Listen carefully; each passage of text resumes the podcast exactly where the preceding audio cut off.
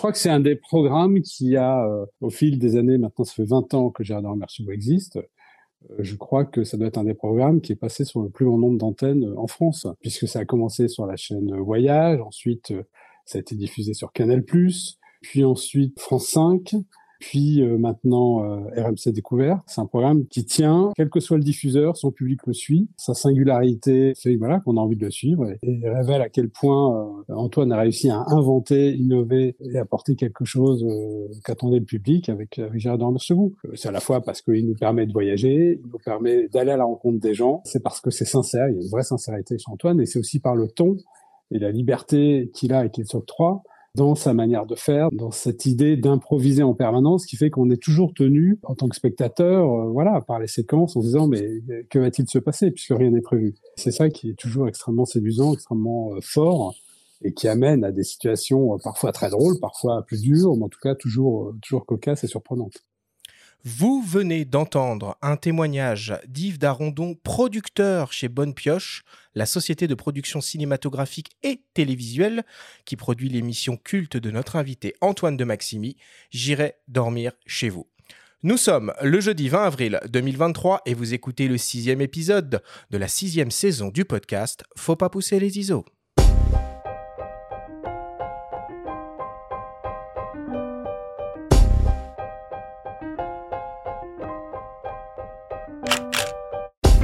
Bienvenue sur Faut pas pousser les ISO, le podcast hebdo pour tous les passionnés de photos et de vidéos. Je suis Arthur Azoulay j'anime cette émission avec mon ami le journaliste Benjamin Favier. Cette semaine, on vous propose la seconde émission au coin du feu de la saison 6 du podcast. Nous avons l'honneur et le grand plaisir de recevoir le plus grand et célèbre voyageur français, Antoine de Maximi, qui nous emmène depuis 20 ans avec lui en voyage grâce à son émission culte J'irai dormir chez vous. Cette émission est présentée par MPB, qui est tout simplement la plus grande plateforme en ligne au monde pour acheter, vendre et échanger du matériel photo et vidéo d'occasion.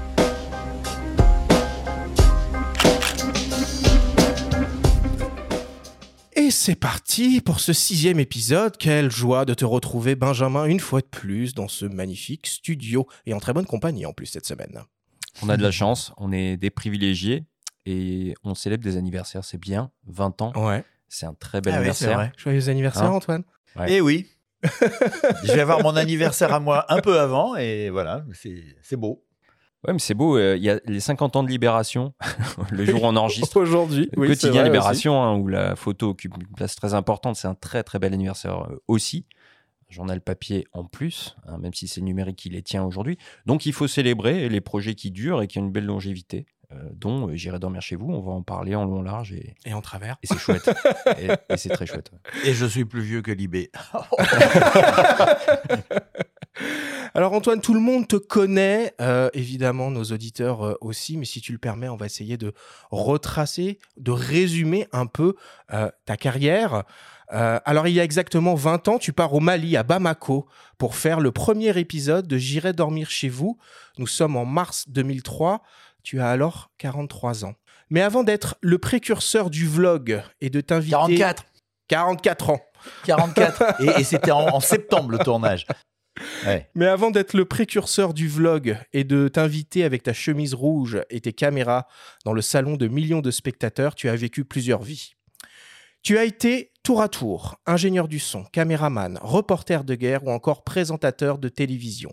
Toujours avide d'aventure, tu as pu par exemple manier un hélicoptère ou tenir la barre d'un sous-marin nucléaire, le Tonnant, lorsque tu étais engagé dans l'armée. Tu as été reporter de guerre pour la chaîne américaine CBS News. Je suis pas pilote hein, quand même.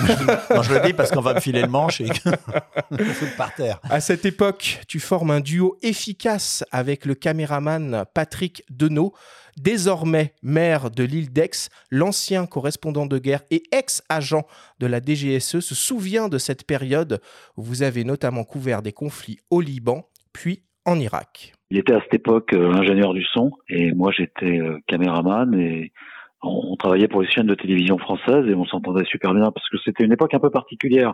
Euh, on c'était les débuts de la vidéo et on était reliés par un câble, c'est-à-dire que l'ingénieur du son portait un, ce qu'on appelait un BVU et le caméraman donc sa caméra et tout ça était relié par un câble donc il fallait vraiment bien s'entendre, c'est-à-dire que euh, fallait pas qu'il y en ait un qui parte d'un côté et l'autre de l'autre côté. Et donc avec Antoine bah, on s'entendait bien. Et puis moi j'ai eu un contact, été en Afghanistan euh, une première fois, puis on avait ramené un reportage un peu exceptionnel. Enfin, j'étais pas avec Antoine à ce moment-là. Et ensuite j'avais été engagé pour euh, par la télévision américaine, par CBS News pour travailler. Et comme je pour être correspondant de guerre plus exactement, euh, c'est-à-dire aller sur les zones de conflit, comme je m'entendais bien avec Antoine, je lui ai proposé de venir avec moi. Et donc on est parti ensemble pendant quelques années. On a travaillé avec Antoine au Liban. Dans, un premier temps, on a passé des mois et des mois à, à Beyrouth, et puis ensuite on a couvert euh, plusieurs conflits, entre autres le conflit Iran-Irak. Euh, on a passé beaucoup beaucoup de temps euh, en Irak, à, Bagdad à l'époque, donc où il était ingénieur du son. C'était parfaitement en phase avec Antoine parce que faut savoir que dans, un conflit, les yeux importants, ce sont les yeux de l'ingénieur du son. Parce que le caméraman a, l'œil dans l'œilleton et c'est l'ingénieur du son qui regarde partout, surtout à Beyrouth par exemple où il y avait des snipers. C'est vachement important de voir ce qui se passe, de donner des, des, directions au caméraman en disant à droite, à gauche, fais gaffe, là on se tire, il se passe quelque chose. Et, euh, parce que le caméraman il a un œil fermé et l'autre œil est dans l'œilleton. Et donc pour ça, il fallait avoir un ingénieur du son avec lequel euh, ça fonctionnait très très bien. J'avais une, une confiance absolue dans ses qualités d'observation qu'on retrouvera après dans l'émission J'irai dormir chez vous. C'est-à-dire c'est un homme de terrain, c'est un homme qui a, qui a d'intuition, qui sont bien les choses. Hein. On l'a vu plusieurs fois, il s'est retrouvé dans son émission dans des situations un petit peu difficiles. il savait jusqu'où il pouvait aller, à quel moment il devait s'arrêter. Je pense que tout ça, il l'avait déjà, ça a été renforcé par les quelques années euh, où il était avec moi euh, correspondant de guerre. Oui, il a raison. Il a raison. J'ai appris beaucoup en étant euh, correspondant de guerre. Et euh, bah, j'aime bien que, parce que Patrick dit, euh, dit qu'on avait vraiment confiance et tout. Il m'a jamais dit qu'il était agent secret. Hein. je l'ai appris bien, bien plus tard.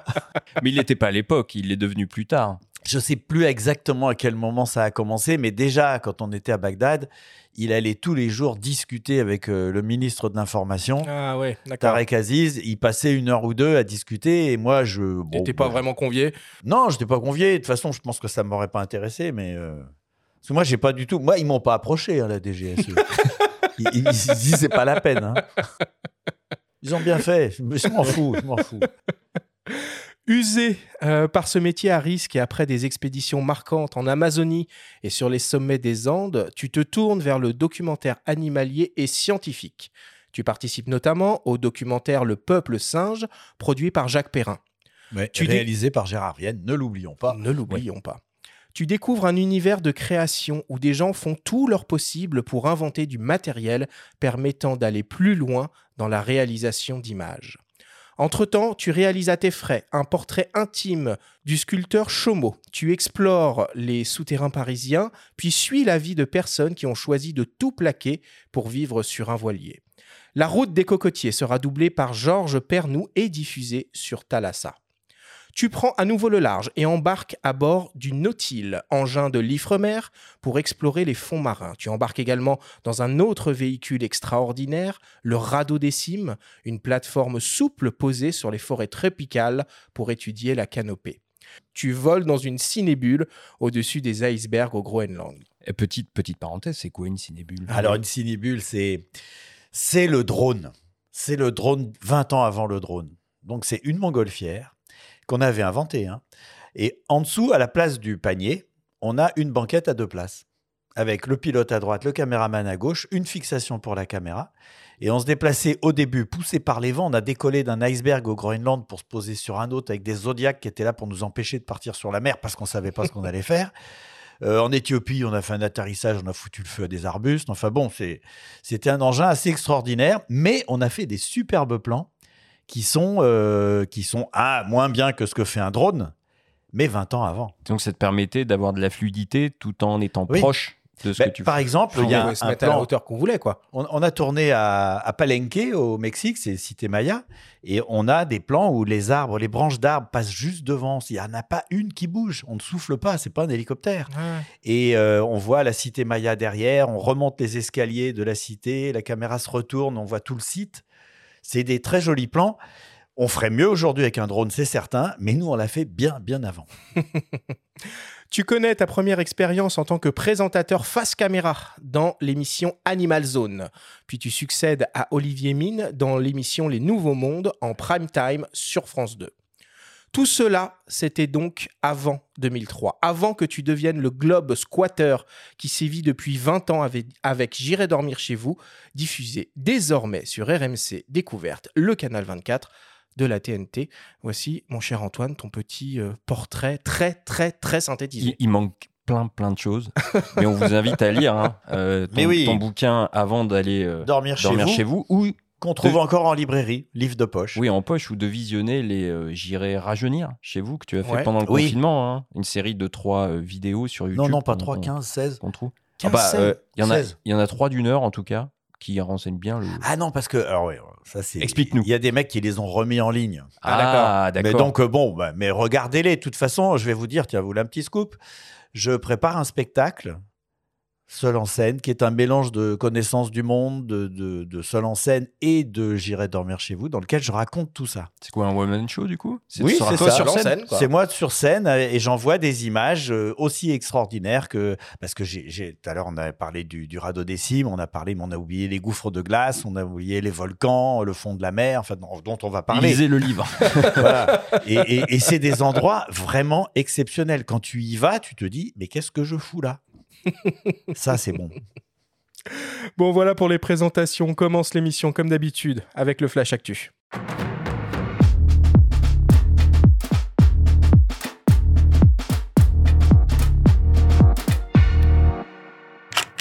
Cette semaine, dans le Flash Actu, Pentax lance une nouvelle version de son réflexe K3 3. Leica décline son légendaire M11 en, en une version monochrome et on connaît enfin les grands gagnants des SWPA 2023. Le Flash Actu vous est présenté par Fox.fr, le site des spécialistes de l'image. Pentax annonce une nouvelle déclinaison de son dernier réflexe APS-C, le K3 3, sorti en 2021. Particularité de ce nouveau modèle, il s'agit d'une version monochrome. Le nouveau Pentax K3 3 monochrome est donc naturellement le seul réflexe du marché équipé d'un capteur monochrome CMOS APS-C de 25,7 millions de pixels, sans matrice de Bayer et sans filtre passe-bas, conçu donc pour réaliser des images, photos et vidéos en noir et blanc. Pour le reste, l'appareil reprend la majorité des caractéristiques techniques et l'ergonomie du K33. Premier du nom, comme par exemple la stabilisation capteur 5 axes, une sensibilité jusqu'à 1,6 million d'ISO, un autofocus à 101 points, une rafale jusqu'à 32 images par seconde, un mode vidéo 4K 30p, un boîtier en alliage de magnésium et un viseur optique pentaprisme qui couvre 100% du champ. Le Pentax K33 monochrome est déjà disponible et proposé nu au prix de 2500 euros. Le Pentax K33 monochrome sera produit en toute petite quantité et Pentax annonce déjà de potentiels délais de livraison à la commande.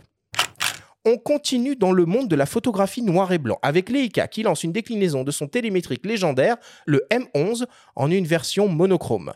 Ce nouvel appareil exploite donc un capteur 24-36 mm BSI CMOS monochrome de 60 millions de pixels sans filtre passe-bas associé au processeur Maestro 3, capable de délivrer des photos en format DNG sur 14 bits. L'appareil offre une plage de sensibilité allant de 120 à 200 000 ISO, un mode rafale jusqu'à 4,5 images par seconde et une mémoire interne de 256 Go. Le nouveau Leica M11 monochrome est proposé nu au prix de 9450 euros. Parallèlement au lancement de ce nouvel appareil, Leica annonce également une nouvelle optique, un Sumilux M 50 mm f1.4 décliné en noir ou en argent et proposé au prix de 4645 euros. Et enfin, pour terminer, la grande cérémonie de remise des prix des SWPA Sony World Photography Award s'est déroulée la semaine dernière à Londres. C'est le célèbre photographe portugais Edgar Martins qui a reçu la prestigieuse distinction de photographe de l'année pour sa série War, un hommage à son ami le photojournaliste Anton Amery tué pendant la guerre civile en Libye en 2011. Grâce à cette série, le photographe remporte également le trophée professionnel en catégorie portrait. Le prix de la contribution exceptionnelle à la photographie a été décerné à la photographe japonaise Rinko Kawashi. Le Student Photographer of the Year a été décerné au photographe chinois Long Jing et le Youth Photographer of the Year au photographe chinois Ai Wang. Dans la catégorie Open, c'est la photographe mexicaine Dinora Graore Obscura qui a été mise à l'honneur et enfin le prix du développement durable a été décerné au photographe italien Alessandro Cinque. Pour ceux que cela intéresse et qui sont de passage à Londres prochainement, la grande exposition des SWPA se tient jusqu'au 1er mai à la Somerset House.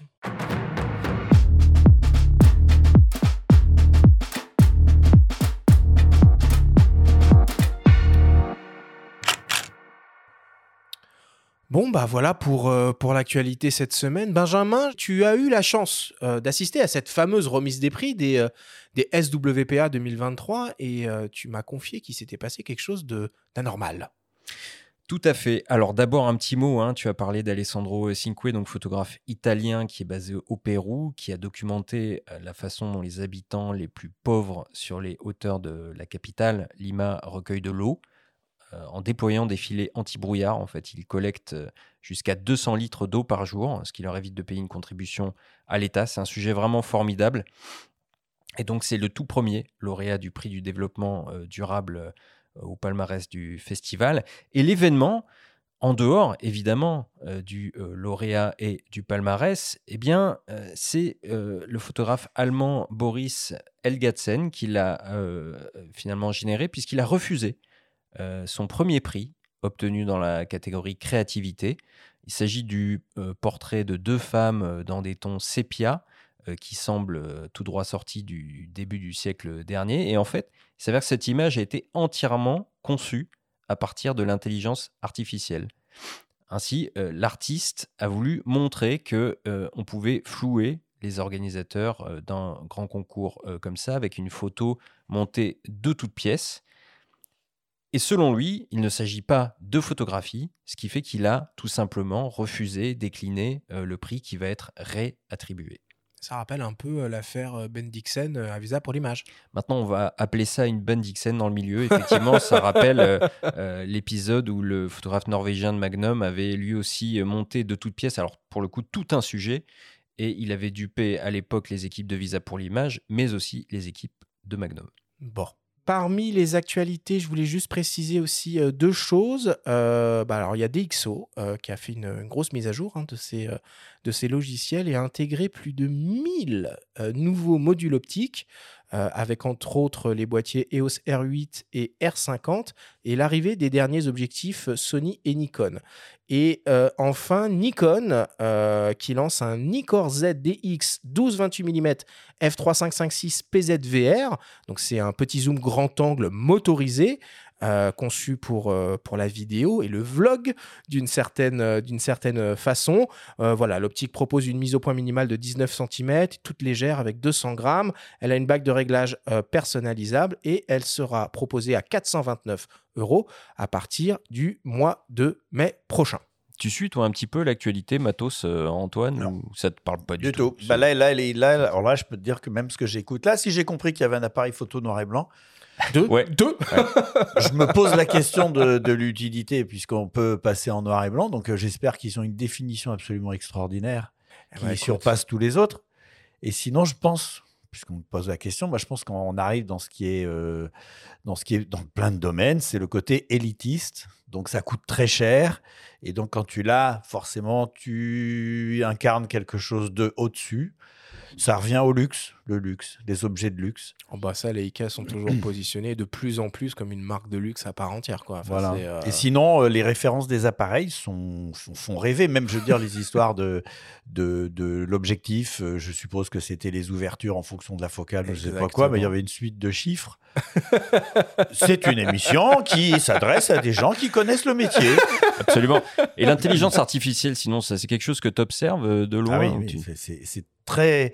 Je ne sais pas encore si c'est inquiétant parce que des révolutions technologiques, il y en a eu plein qui ont changé pas mal de choses. Par exemple, bon, je reviens très longtemps en arrière, il y a eu la photo, euh, matériel photo. Avant, il y avait les photographes professionnels. Et puis, les amateurs ont pu avoir exactement le même matériel, sous préserve qu'ils mettent un petit peu de leurs économies. Ils avaient exactement le même matériel que les professionnels.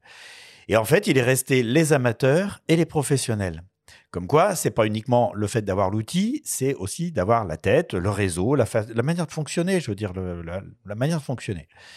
Et là, on arrive avec donc l'intelligence artificielle qui commence à créer des œuvres, et c'est ce qu'on vient d'entendre là, qui sont, qui sont, qui peuvent berner les plus, les plus grands. Je me demande ce que ça va donner. Euh, est-ce que ça va modifier beaucoup les choses? Moi, j'ai l'impression qu'on va revenir vers le, le, truc le plus incontournable tant qu'on n'aura pas trouvé une autre parade technologique. Par exemple, une vraie peinture qui est faite avec de la peinture et avec les mains. Ça, ça va peut-être reprendre d'une valeur plus grande que les NFT, euh, ces, choses qui sont, euh, qui sont complètement bidons, hein, qui reposent que sur la croyance de tout le monde. Et d'ailleurs, c'est pour ça que beaucoup de jeunes, et on en parle euh, souvent à ces micros, s'emparent euh, de plus en plus d'outils argentiques euh, vintage. Ils reviennent à la péloche même, à, Oui. du, à du concret, du matériel. Ça rappelle Mais- ton docu sur Chomo, il faut, faut regarder le, le côté très euh, C'est vrai. manuel. C'est vrai, mais, mais la question qui se pose, dans combien de temps on sera capable de faire une machine qui prend un pinceau et qui fait, tu, tu fais un dessin avec l'intelligence artificielle par Elle te exemple, le reproduit. et elle te le reproduit comme tu l'aurais fait toi. Et là, la supercherie devient encore plus de nouveau indécelable, quoi. On va y arriver. Et pour finir, un, un- un dernier mot euh, sur euh, le prix de Bayeux euh, des correspondants de guerre. Oui. Quelque chose qui fait écho Oui. aussi à ton passé. Enfin, il y a beaucoup de choses qui font écho à ton passé. Et on connaît euh, le président hein, euh, du jury de, de l'édition 2023 qui n'est autre que Don McCullin, euh, qui est un très très grand photoreporter qui a été euh, notamment proche de Gilles Caron. Euh, au Vietnam, au Cambodge, qui était à la fois rival euh, et ami de Gilles Caron. Ils étaient ensemble au Biafra. Enfin, euh, je vous recommande la lecture de son autobiographie euh, Risque et péril, euh, qui, est- qui est absolument incroyable. Et ce monsieur âgé de 87 ans sera donc là euh, du euh, 9 au 15 octobre, et cette fois donc pas en même temps que le salon de la photo, hein, qui sera lui du 5 au 8 Tu octobre. vas pouvoir Alors faire moi, je pense, je pense que je l'ai croisé à Beyrouth. J'en suis pas 100% sûr. Patrick saurait beaucoup mieux parce qu'il se rappelle. Et en tout cas, on en parlait souvent. Un- mais je pense qu'il y était. Bon, allez, on conclut le flash actu là-dessus et on attaque, euh, Benjamin, bah, ta chronique hebdomadaire, ta story. Cette semaine, tu nous parles d'un festival photo qui se déroule en Île-de-France et qui met notamment en lumière le travail engagé d'un photographe sur la précarité et le mal logement dans nos contrées. La story vous est présentée cette semaine par Photographe du Monde, l'agence spécialiste du voyage photo.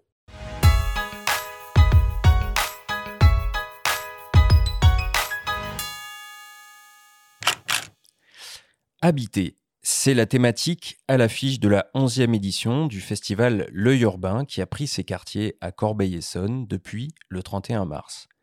Un choix orienté par le travail du photographe belge Sébastien Van Malegem, fruit d'une résidence d'un an au cours de laquelle il a concentré son regard sur la précarité et le mal logement dans cette ville de plus de 50 000 habitants située à une trentaine de kilomètres au sud de Paris.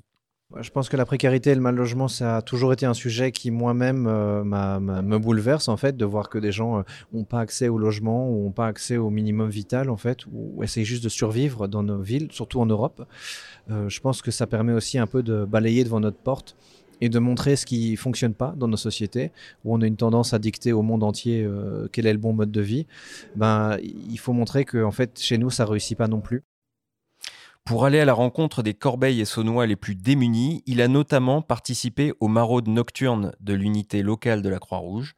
Il a surtout constaté, tout au long de sa résidence, l'impuissance des services sociaux, submergés dans cette ville qui fait l'objet d'environ 4500 demandes de logements sociaux chaque année pour seulement 90 attributions.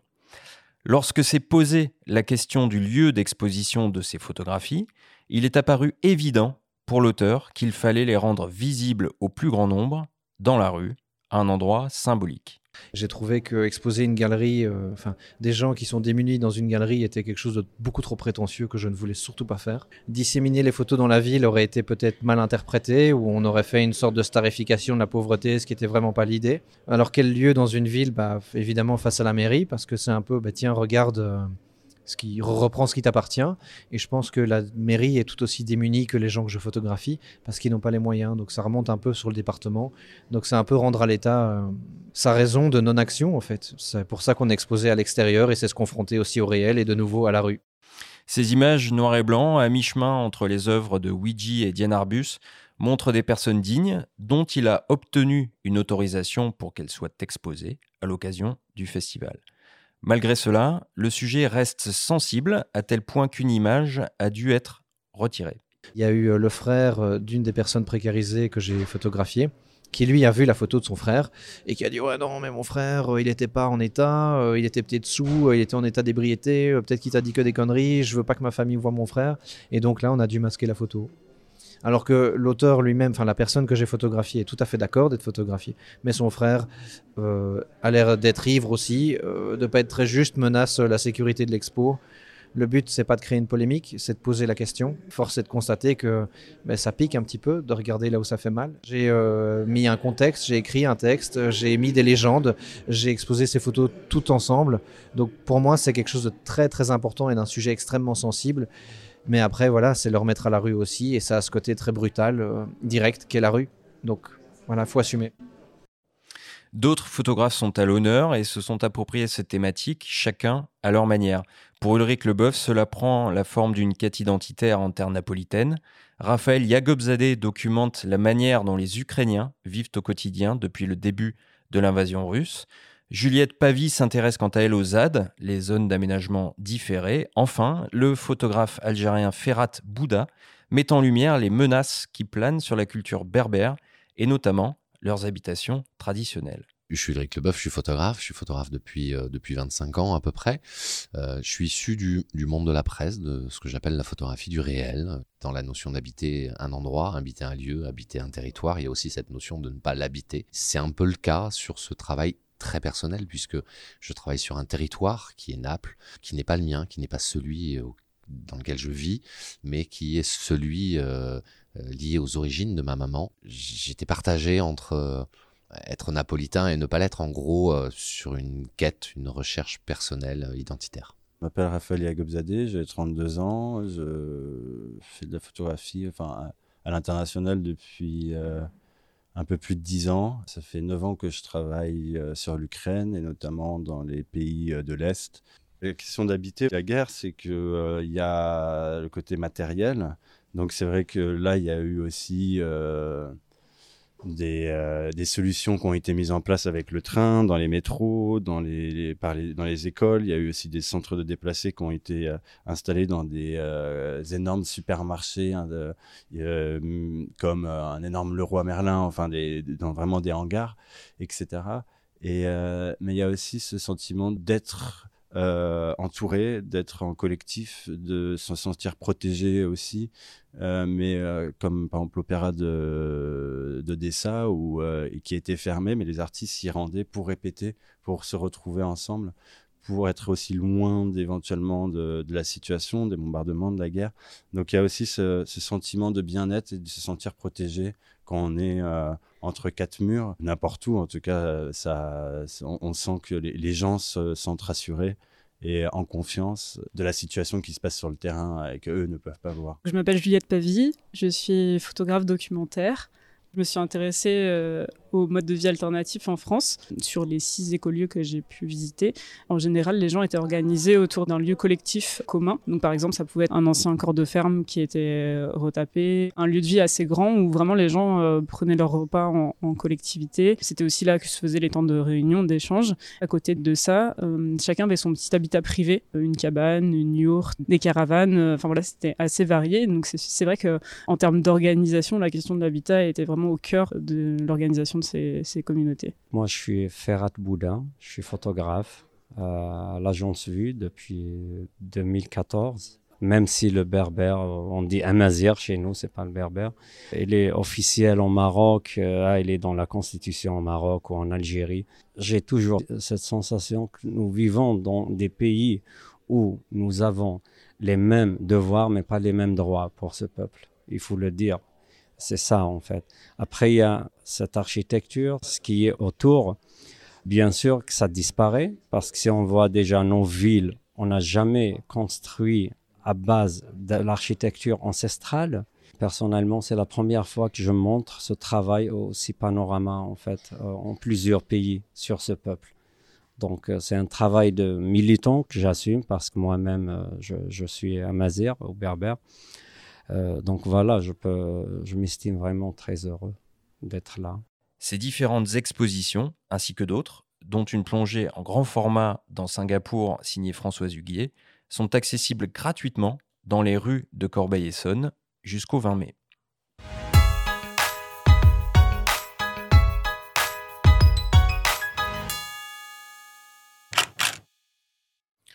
Bah, ça fait du bien de sortir un peu des, euh, galeries euh, élitistes parisiennes. Ouais, et ce festival fait un peu écho à un certain regard qui a lieu à Sergi Pontoise euh, à l'automne, hein, notamment avec la direction artistique de Sylvie Hugues, qu'on connaît bien. Et oui, ça fait, ça fait plaisir, surtout de, d'accéder comme ça à des expositions gratuites sur des sujets délicats. Euh, Il faut rendre un petit peu euh, grâce à la mairie de Corbeil-Essonnes d'accepter de tolérer euh, des photos qui mettent quand même la lumière sur des failles et des faiblesses problème, de la ville sur la place publique face à la mairie. C'est plutôt pas mal. Antoine, finalement, euh, habiter, ça signifie quoi pour toi Toi qui sais pas trop toujours dans tes aventures où tu vas dormir et qui finis toujours par aller habiter chez quelqu'un? Je crois pas que j'habite vraiment chez quelqu'un. Je, je- je me fais héberger. Euh, habiter, qu'est-ce que ça signifie Euh, bah, Je pense que c'est. Enfin, moi, je, suis- je suis assez attaché à une chose c'est d'avoir un terrier. J'ai quand même vécu pendant 10 ans dans une chambre de bonne euh, de 10 mètres carrés qui me posait, peut-être 8 ans, je sais plus, qui me posait pas de problème. Je me sentais pas à l'étroit. Bon, maintenant, j'ai une maison, j'ai de la place. euh, Il y a même des endroits où je vais quasi jamais elle n'est pas immense, hein, mais Mhm. moi, je en fait, je me rends compte que ma cuisine, ma chambre et ma salle de bain, ça me suffit. Mhm. La cuisine est grande. Et euh, je, en tout cas, je comprends en tant que nomade, parce que je, je voyage beaucoup. Quand je voyage pas, j'aime aller me promener de manière complètement improvisée aussi pour mes vacances, par exemple. J'ai vachement besoin de cet endroit et j'ai pas du tout envie de changer sa place ni même sa ce qu'il est. Voilà. J'ai- J'aime pas remettre en question des choses. Il est, c'est agréable, j'y suis bien, je touche pas. D'ailleurs, on l'aperçoit hein, des fois ton lieu de, de vie, notamment Oui. la campagne de financement euh, participatif. Oui, et puis as. même les émissions maintenant sur RMC Découverte, il y a toute une partie Le euh, débrief, ouais. qui est dans ma cuisine. D'ailleurs, je suis emmerdé Tout parce que je me demande si je vais pas reprendre derrière et puis j'ai- ça, ça va Ah pas. là là, ça va choquer tout le monde. Ouais, ouais. Faudrait que je mette une hotte, ça fait 30 ans que je devrais le faire. Ok, bon, en tout cas, merci euh, Benjamin pour, euh, pour, cette, euh, pour cette belle story. On fait une petite pause, une petite respiration avant d'attaquer notre grande discussion au coin du feu avec Antoine de Maximi. On revient dans quelques secondes après une très courte publicité. MPB, partenaire historique du podcast Faut pas pousser les ISO, permet de manière fiable d'acheter, de vendre ou d'échanger du matériel photo ou vidéo d'occasion. Si vous voulez par exemple acheter un nouvel appareil photo, sachez que le matériel est très sérieusement vérifié et inspecté par des spécialistes produits avant d'être mis en ligne sur le site. Tout se passe sur mpb.com. Jetez-y un œil. Nous sommes de retour avec Antoine de Maximi pour cette grande discussion au coin du feu. Alors Antoine, on le rappelle, euh, cette année, ton émission J'irai dormir chez vous fête ses 20 ans d'existence. J'irai dormir chez vous, c'est pas moins de 64 épisodes de Plus, 50 plus, ça augmente, ça augmente sans arrêt. de cinq- 66 aujourd'hui. 66 En même temps qu'on parle, il y en a un autre qui est sorti. 66 épisodes de 52 minutes et presque autant de pays visités. C'est aussi quatre longs métrages, dont une fiction. J'irai dormir chez vous, c'est une émission de voyage, de rencontres et de découvertes à la première personne dont le concept n'a pas changé en 20 ans. C'est une nouvelle manière de raconter des histoires, une nouvelle manière de les filmer, les prémices de ce que l'on appelle aujourd'hui le vlog. J'irai dormir chez vous, c'est un programme qui a été diffusé sur les chaînes Voyage, Canal+, France 5 et actuellement en prime time tous les vendredis soirs sur RMC Découverte. Demain soir et la semaine prochaine, les téléspectateurs pourront découvrir sur RMC deux nouveaux épisodes inédits réalisés en Serbie et au Vietnam. Yves Darondo, que l'on a déjà entendu en ouverture de cette émission, qui produit l'émission chez Bonne Pioche, société qui te soutient depuis le tout début, nous raconte la genèse du projet et nous explique les raisons de son succès. On l'écoute. La première fois qu'on a travaillé avec Antoine, ça doit être en 97 ou 98, je crois. C'est pour un documentaire euh, qu'Antoine avait réalisé, qui avait été tourné au Venezuela. Et ensuite, on a fait un deuxième documentaire avec lui sur un volcan qu'on avait tourné en Afrique. Et ça, ça devait être en 2000, je crois. Et ensuite, l'idée d'Antoine de J'irai dormir chez vous, qui s'appelait pas encore J'irai dormir chez vous, mais l'idée d'Antoine de euh, partir à l'aventure seul, sans équipe, en étant à la fois devant, derrière la caméra et en allant euh, de manière totalement improvisée euh, à la rencontre des gens. Je pense que ça, ça doit être 2002. Je pense qu'on a dû commencer en parler en 2002 ou 2003. Et ensuite, Antoine très vite a bricolé, bidouillé un espèce de matériel euh, Je sais même pas si c'était pas un manche à balai euh, sur lequel il fixait sa caméra. Enfin, c'était vraiment très brinque-ballant. Ce qui paraît évident aujourd'hui n'était pas du tout à l'époque. C'est-à-dire partir à l'improviste sans savoir ce qu'il allait ramener, aller proposer ça à une chaîne, aussi sympathique que puisse être Antoine, c'était pas du tout, du tout euh, évident à, à, convaincre un partenaire. Donc, on avait demandé à ce moment-là à Antoine de faire un test à Belleville. Et c'est vrai que dès ce premier test, je crois qu'il avait passé, euh, je sais pas, une demi-journée au marché de Belleville ou une journée, et il nous a ramené des rushs. Et ce qui était euh, probant, c'est au-delà du fait que techniquement, il arrivait à peu près euh, à nous prouver que ça allait fonctionner, ce qui était euh, surtout très surprenant et, très séduisant, c'est la capacité d'Antoine à voilà aller à la rencontre des gens, à les embarquer avec lui, à faire en sorte qu'ils nous racontent leur vie, qu'ils acceptent d'ouvrir leurs portes et qu'Antoine voilà nous fasse découvrir quelque part une facette du monde et de ces gens-là qu'on qu'on n'imaginait pas. Et tout ça sur un ton léger et décalé, qui n'était pas non plus euh, si évident que ça. Euh, Antoine, je vais dire un truc un peu, un peu personnel. Moi, j'ai 37 ans. Hein. Euh, j'ai grandi un peu avec la télévision et avec Internet. Et finalement, j'irai dormir chez vous.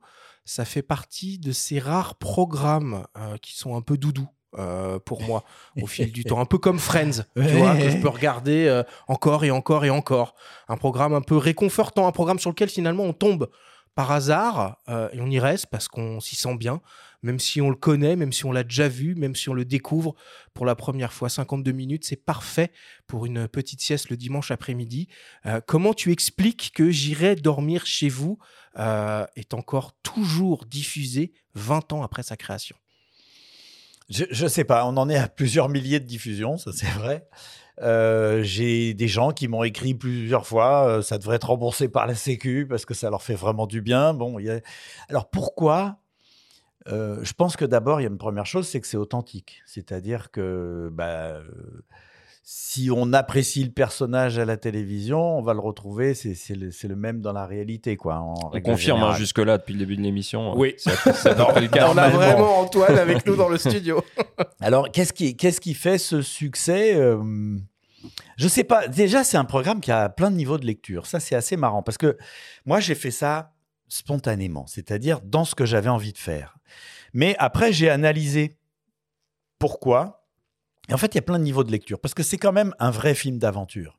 On ne sait pas ce qui va se passer, et c'est raconté d'une manière où on ne peut pas. Jamais on dit, mais les choses vont se corser. Jamais on dit ça.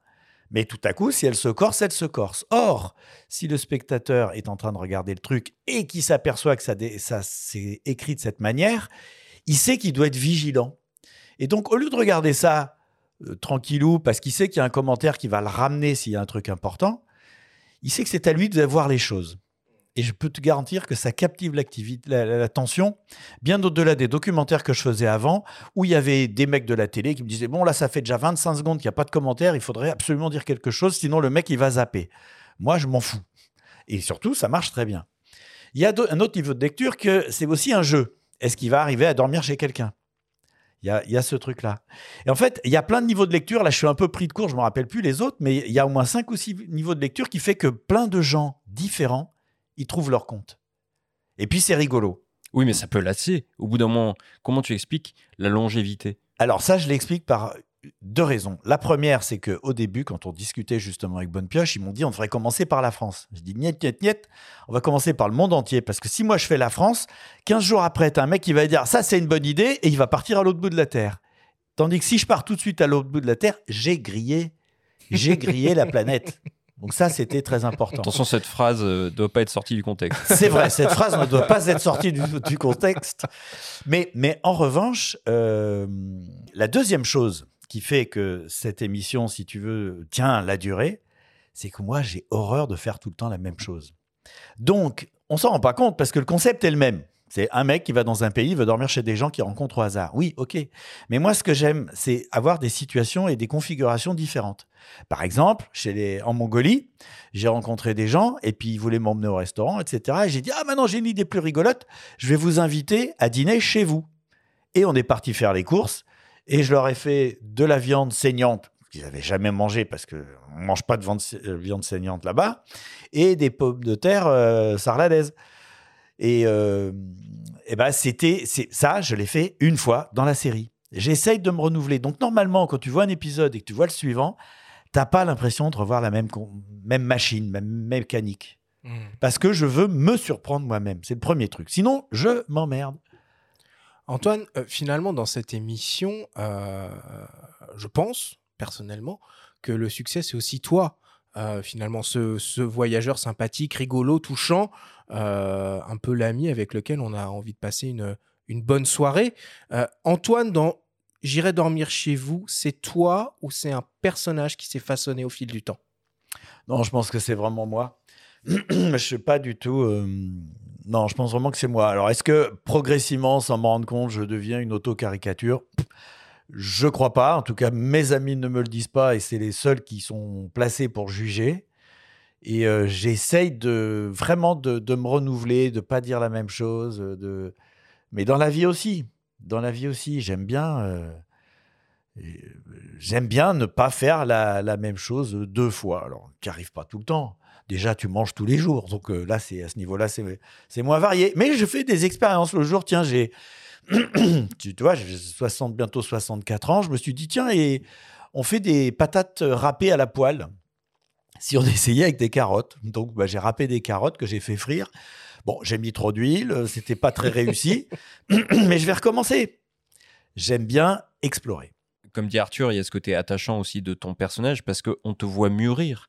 Euh, nous, on a grandi avec toi, mais il y a ce côté Truman Show où on te voit à travers l'écran comme ça euh, évoluer? Je sais pas si tu connais le film avec Jim Bien Carrey. très bon scénario. euh, voilà, excellent Mm. scénario. Et, et- et on te voit un petit peu comme ça évoluer aussi. Et finalement, on a envie de savoir euh, qu'est-ce qui vient après, quelles sont les prochaines aventures? Tu vois? Quand on a commencé à faire ce qu'on appelle des spéciales, c'est-à-dire un épisode et puis derrière une partie où je raconte les coulisses du voyage et ça me permet de passer des images que je ne pouvais pas mettre dans l'épisode pour des histoires de durée. Eh bien, on a commencé à faire ça pour France 5. Et avec France 5, il a fallu faire quelque chose de professionnel. C'est-à-dire qu'on a fait un décor de salle de montage qui me ressemble pas du tout. Il y avait plein de bibelots, de machins comme ça. Moi, chez moi, c'est le désert. Il y a rien. J'ai rien ramené de mes voyages. Je m'en fous. Il y a que des trucs qui servent. Tout ce qui sert pas va à la poubelle. Point. Et c'était, c'était, bah, c'était artificiel. Et puis, quand France 5 a pas voulu continuer l'émission et que moi j'ai voulu, j'ai trouvé RMC Découverte. Et là, j'ai retrouvé une très grande liberté. Moins de moyens, moins d'argent, mais la vraie liberté. Et j'ai dit, mais on va tourner ça chez moi. C'est moins cher et c'est authentique. C'est vrai. C'est chez moi. Voilà. Donc c'est pas beau chez moi plus que ça. La marmite, elle est là. Euh, parfois, bon, je fais des efforts, on fait la vaisselle, mais sinon, euh, dans le making of que j'avais fait, il y avait des assiettes sales qui traînaient et je m'en fous, je l'assume. Finalement, cette émission, elle est passée par un nombre de chaînes euh, assez impressionnant. Tu nous l'expliquais tout à l'heure. Actuellement, elle est diffusée sur cinq chaînes en Elle est- parallèle? en tout, elle est non, non, pas en parallèle, mais elle est passée sur cinq chaînes. Donc, euh, ce qui a été cité au début, euh, Voyage, euh, Canal+, Canal+, euh, France 5 pendant très longtemps. Qui d'ailleurs, c'est France 5 qui a fait connaître l'émission. Et puis maintenant, RMC Découverte qui me permet de rebondir. Et puis, il y a quelques diffusions anecdotiques euh, sur euh, National Geographic parce qu'il restait des droits de voyage et que c'est la même boîte, donc ils vont passer quelques épisodes au mois de mai. Mais, mais c'est euh, RMC Découverte, ce qui est vraiment bien avec eux, c'est que comme ils me laissent pas mal carte blanche, vous allez avoir des trucs bah, nouveaux. Quand tu- Ça va se renouveler. Quand, quand l'aventure s'est arrêtée avec euh, France 5 en 2019, tu t'es Oui. pas demandé si tu n'allais pas poursuivre de ton côté tout seul avec YouTube finalement, puisque à l'époque, euh, le YouTube avait déjà un peu explosé à sa façon et ce format vlog y est particulièrement plébiscité. Alors, c'est vrai, je me suis vraiment posé la question, mais j'ai l'impression, un, qu'il n'y a pas vraiment d'économie sur YouTube. Mais moi, je suis pas un... Mais j'ai l'impression que je gagne plus avec euh, les droits d'auteur, l'argent des chaînes, etc. Ça, c'est la première chose. Et puis, euh, je reconnais également, et ça, ça me fait vraiment plaisir, c'est le nombre de jeunes qui viennent me voir et qui disent, qui disent Monsieur, parce que je suis la grand-mère pour eux bientôt, qui disent Monsieur, vous êtes l'inventeur du vlog. Moi, ça, ça me fait très plaisir. C'est la vérité. Mais oui, d'une certaine manière, ben, je suis même un peu. Il y Bah, en a d'autres qui disent. précurseur du drone aussi, hein, comme on le disait tout à l'heure. Ouais, précurseur du drone et de la perche à selfie, parce que moi, mon truc, c'est une perche à selfie Évidemment, en permanence. évidemment. Donc oui, d'une certaine manière, j'ai un peu inventé des trucs. Et ce qui m'amuse, c'est que... Mais en revanche, je veux pas perdre ma, ma liberté. Et paradoxalement, j'ai l'impression que j'ai plus euh, de liberté avec la puissance quand même de frappe d'une chaîne qui est, qui est quand même diffusée sur euh, que, que Internet. Mais peut-être que je me trompe. Et il y a une chose en revanche qui est certaine, c'est que si jamais la collaboration prenait fin avec euh, RMC Découverte, c'est pas prévu, hein, mais à ce moment-là, il est fort probable que je monterai avec probablement Bonne Pioche une chaîne YouTube et qui sera une vraie chaîne YouTube. Mais je ne me rends pas compte, mais j'ai l'impression que ça gagne pas moins, que ça gagne moins. C'est une belle revanche, en tout cas, parce qu'au tout début, tu essuyais que des refus. Ah, personne n'en a voulu. Sauf Voyage, la petite chaîne Voyage. François Fèvre qui avait dit oui dès le début, mais sinon, personne n'en a voulu. Et ce qui était intéressant, c'est que les chaînes refusaient non pas un projet, mais les quatre premiers épisodes je leur fais voir, je leur donnais quatre Ah, DVD. t'as pas fait un pilote, t'as fait quatre pilotes. Mais moi, je Et- fonçais, moi, j'en ai rien à foutre. Mali. Vanuatu, Québec. C'est ça, et la France. Et la France. Et je donne ça à des gens à TF1, des gens à France 2. À France 2, ils ont coproduit le premier, le Mali. Et ils ont dit non, on continue pas, euh, ça marche pas. Bon, bah, tout le monde m'a expliqué, c'est pas pour la télévision. Euh, France 5, à l'époque, ils m'ont ri au nez, mais vraiment, enfin dans mon dos plus exactement. Mais après, il y en a un qui, qui a dit Ouais. non, tu avais raison, je me suis trompé. Et ça, je, je le considère beaucoup pour ça, parce qu'on on peut se tromper. Euh, je, je veux dire, euh, M6, euh, Canal, euh, France, enfin, tous, Tout le monde, France ouais. 3. Tout, tout le monde m'a dit non, mais pas sur un- une idée, sur les épisodes tournés. Donc, j'ai un, grand plaisir, si tu veux, maintenant d'avoir ce, retour. Après, le fait que j'ai fait deux longs métrages qui sont sortis au cinéma, euh, plein de trucs pour euh, les services des sports, les JO de Pékin, Vancouver, euh, les bouquins qui sont sortis. En fait, le truc qui était une mauvaise idée n'était pas une si mauvaise idée. Et finalement, comment elle est née? Euh, cette idée? Parce que j'irai dormir chez vous, c'est comme tu as dit plusieurs niveaux de lecture. Alors il y a le voyage, Oui. première chose. Il y a la rencontre, Oui. la deuxième. Il y a le fait d'aller dormir euh, chez des gens. Il y a le fait de faire tout tout seul. On va en parler beaucoup Oui, un défi, sur ouais. comment tu fais. Puis il y a la chemise rouge. Alors, la chemise rouge, c'est le truc emblématique. Tout à l'heure, dans la petite liste que je disais, il y a effectivement que c'est des documentaires qui montrent la réalité des pays. Et ça, je pourrais développer après.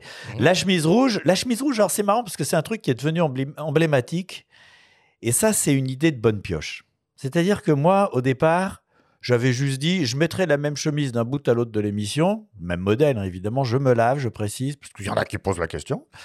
Euh, et ça, mais, mais je pensais que l'écriture, si la petite caméra comme ça et comme si, c'était suffisamment emblématique. Mais Bonne Pioche a trouvé que c'était mieux de faire qu'une couleur. Donc on a pris le rouge parce que ça se voit bien, etc. Et c'est vrai que maintenant, c'est devenu vraiment emblématique. Et, Bah, c'est un costume, quoi. et oui, mais c'est ça tu avantage et tu inconvénient. portes aujourd'hui. Bah oui, je me suis dit, ils vont sûrement faire des photos pour mettre sur le blog, donc j'ai pris la chemise rouge. Et, et en fait, ce qui se passe, c'est que l'inconvénient, c'est que je ne dois pas l'oublier dès que je fais quelque chose de, en représentation. Mais l'avantage, c'est que je rentre absolument n'importe où. Tout le monde est en costard cravate. Moi, j'arrive en Ouais. jean avec la chemise rouge. Je rentre. Parce que je suis cohérent et c'est comme ça qu'on m'attend. Et ça, c'est- quand même un des avantages de la chose. Oui, puis quelque part, si Bonne Pioche t'a dit ça, c'est à la fois parce que ça se voit et puis ça facilite les raccords aussi, euh, j'imagine. Ah bah, de mettre tout le temps la même Ouais, c'est chemise. ça, de mettre tout Ouais. le temps la même couleur, la même chemise. ouais. Ah bah du coup, on peut même faire des raccords, ce qu'on fait quand même pas Ouais. souvent d'un épisode à l'autre. Mais en principe, on n'a pas besoin de prendre des images d'un autre épisode. Alors, on l'a évoqué, l'un des aspects de cette émission, c'est que tu fais tout tout seul. Euh, depuis le début, euh, tu as conçu avec la société Horus, Ouais, qui sont très très euh, bons. spécialisée dans la fabrication de matériel de prise de vue embarqué, sportive ou d'investigation, ton propre système de caméra embarquée qui te permettent de te filmer simultanément toi et tes interlocuteurs, euh, tout en te mettant en scène avec en plus une caméra de poing. Bon. Raphaël Denis, euh, associé et directeur technique au cœur des projets de recherche et développement chez Horus, nous raconte votre collaboration. il est arrivé chez nous dans l'Oise en me disant j'ai une j'ai une idée euh, farfelue, euh, je voudrais aller à la rencontre des gens avec une caméra sur l'épaule et une et une qui me filme moi. Je voudrais faire un test. Est-ce que vous pourriez me suivre là-dessus? Donc euh, nous on a dit pas de problème. On avait du matériel pour euh, pour faire ce genre de test. Donc on a bricolé quelque chose et euh, il est allé euh, sur le marché de Saint-Ouen pour faire son son premier essai qui l'a convaincu.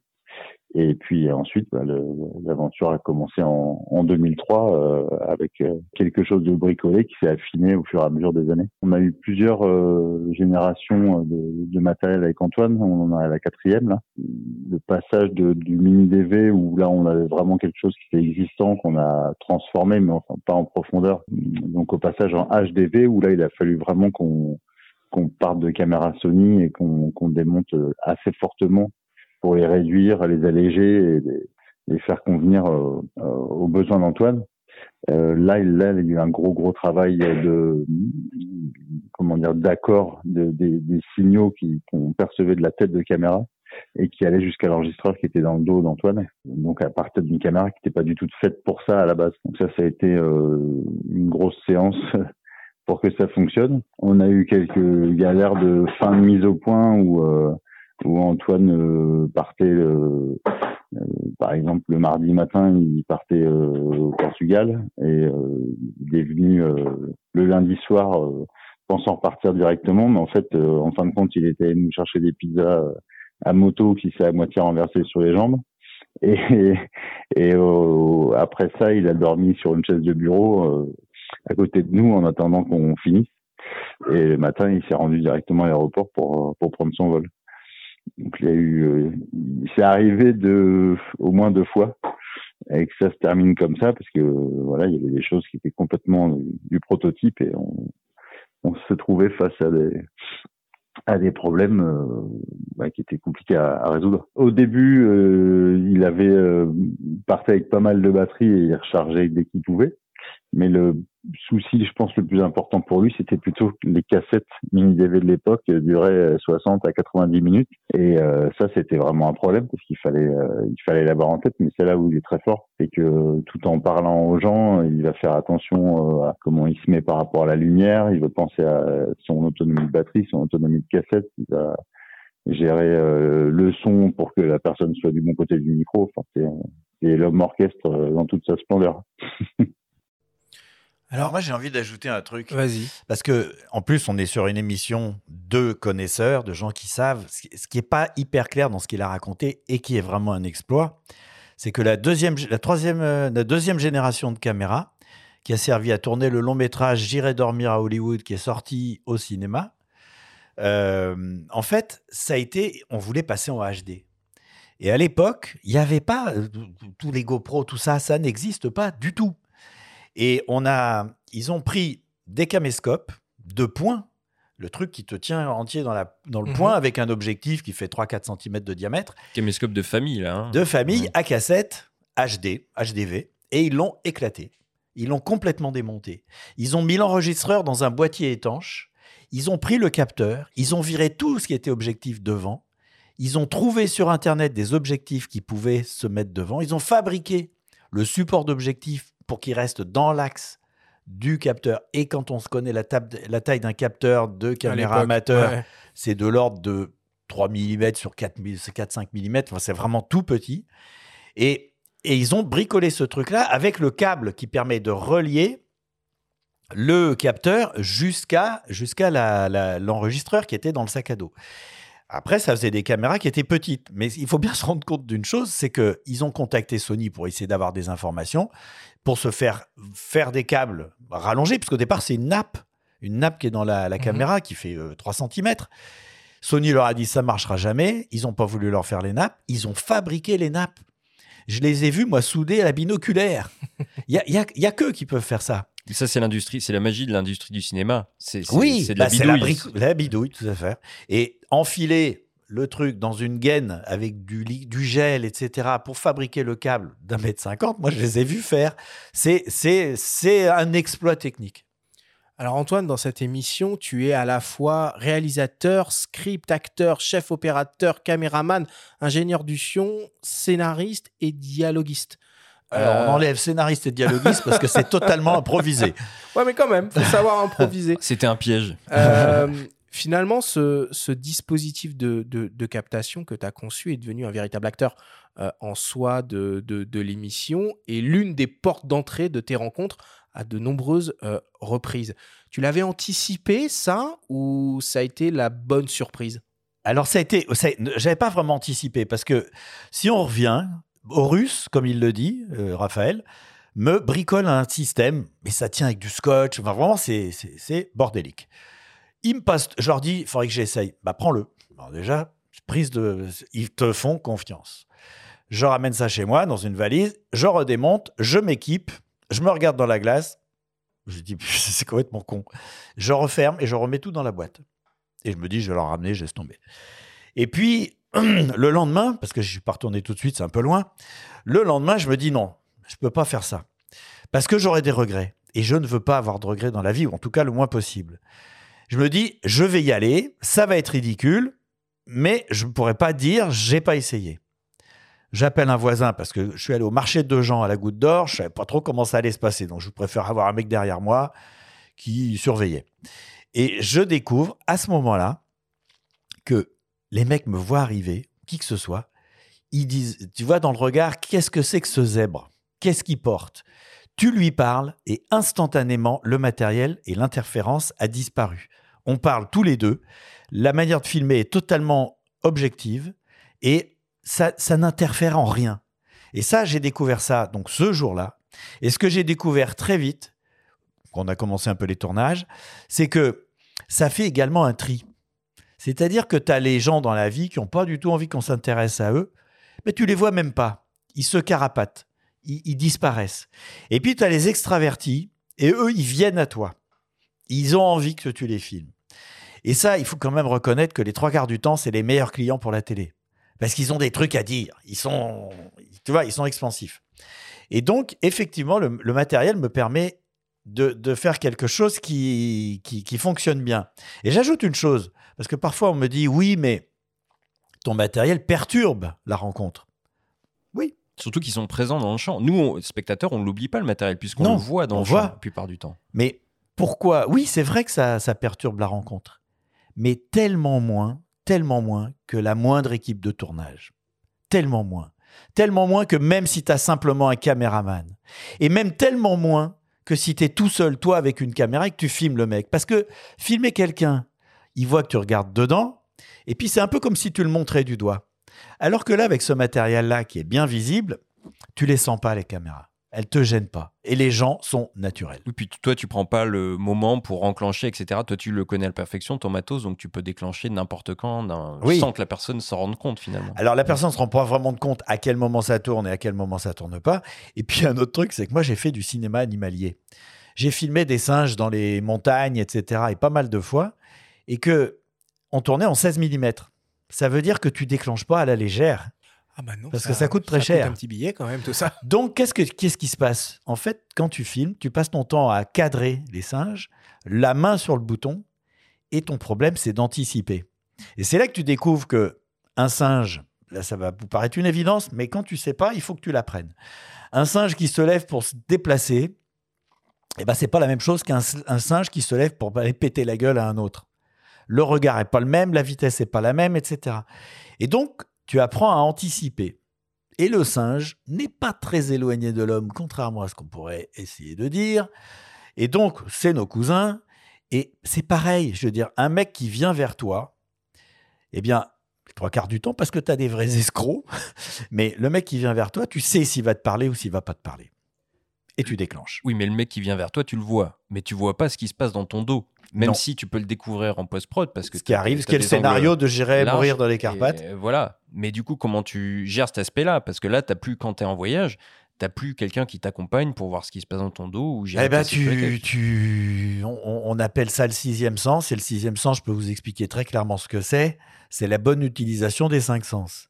Parce que le sixième sens, il n'existe pas. Mais en revanche, si tu es affûté, si tu es vigilant, eh ben, même si tu vas pas avoir conscience que quelqu'un a dit quelque chose derrière toi, il y a quel petit machin qui va te dire dans le cerveau warning, tu vois.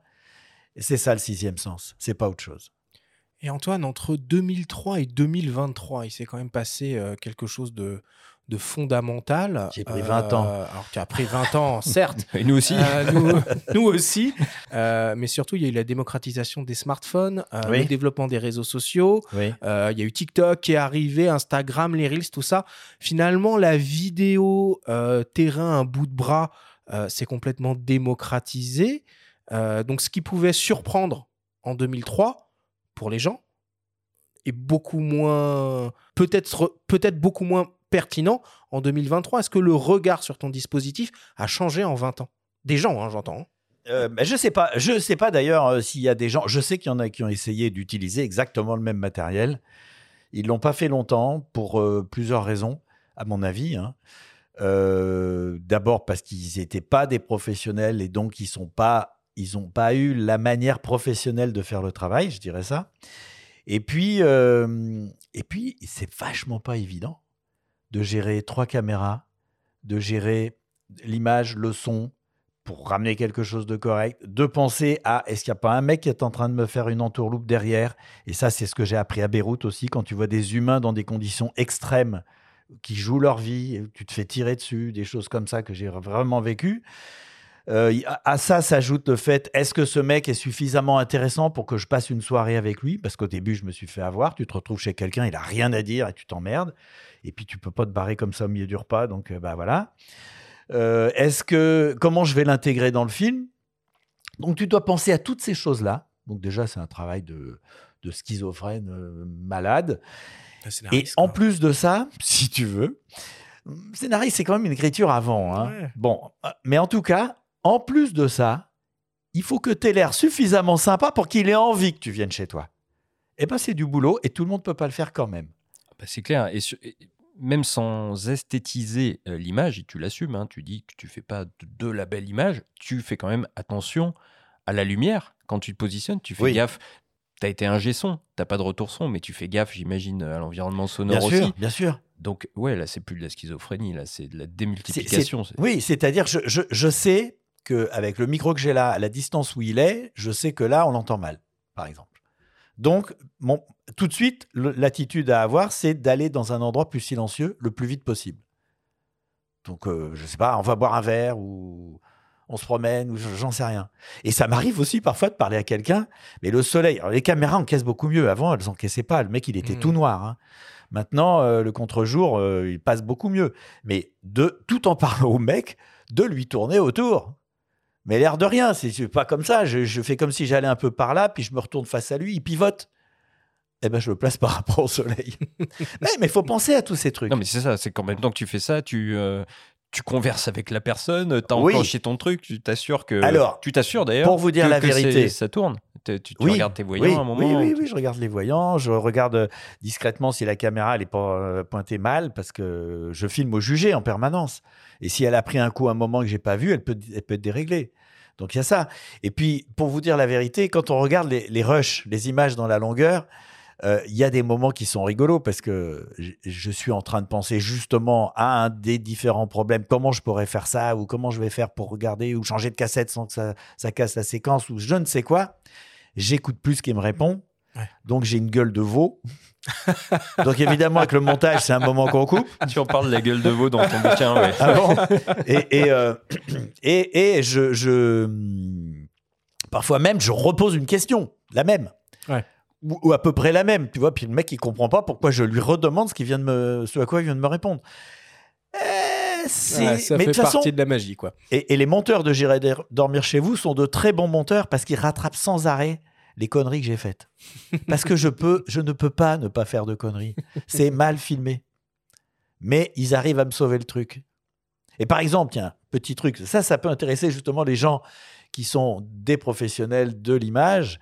Euh, par exemple, j'ai- il me manque un plan du mec euh, qui est en train de faire un plan de coupe. C'est-à-dire, j'ai besoin de faire une coupe. Et le plan, il fait une seconde. C'est trop court. Eh ben, on fait des allers-retours dans le plan.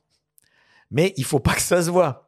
C'est-à-dire, le mec, C'est pas une main qui va vers l'avant, c'est compliqué. ouais. bah, si elle va vers l'avant, il faut absolument trouver un moment où elle ne va plus vers l'avant avant de la renvoyer vers l'arrière. Parce que sinon, tu le vois trop. Bon, ben, on n'arrête pas de faire des trucs comme ça. Euh, Aujourd'hui, si je dis pas de bêtises, tu en es à la quatrième version de ton dispositif Oui, de du paluche. matériel, ouais. Aujourd'hui, c'est des euh, Sony RX0 pour les caméras embarquées, plus une petite caméra de Fortement modifié. fortement modifié. Tu nous l'as montré euh, tout à l'heure. Est-ce qu'il va y avoir une cinquième génération? C'est quoi la, la suite? Je, je, sais pas. Je sais pas. Euh, ça, ça va dépendre en fait de l'évolution du matériel qui existe. C'est-à-dire que là, pourquoi est-ce qu'on a modifié les RX0 Parce que on peut pas, on peut pas les, les, les mettre en route d'une manière sûre. C'est-à-dire que il y a des télécommandes euh, Bluetooth ou des trucs comme ça, mais c'est encore stupidement, et là je dis, tous les mecs qui fabriquent des caméras des vi- vidéo sont des ânes, je le dis tranquillement, je vais vous expliquer pourquoi.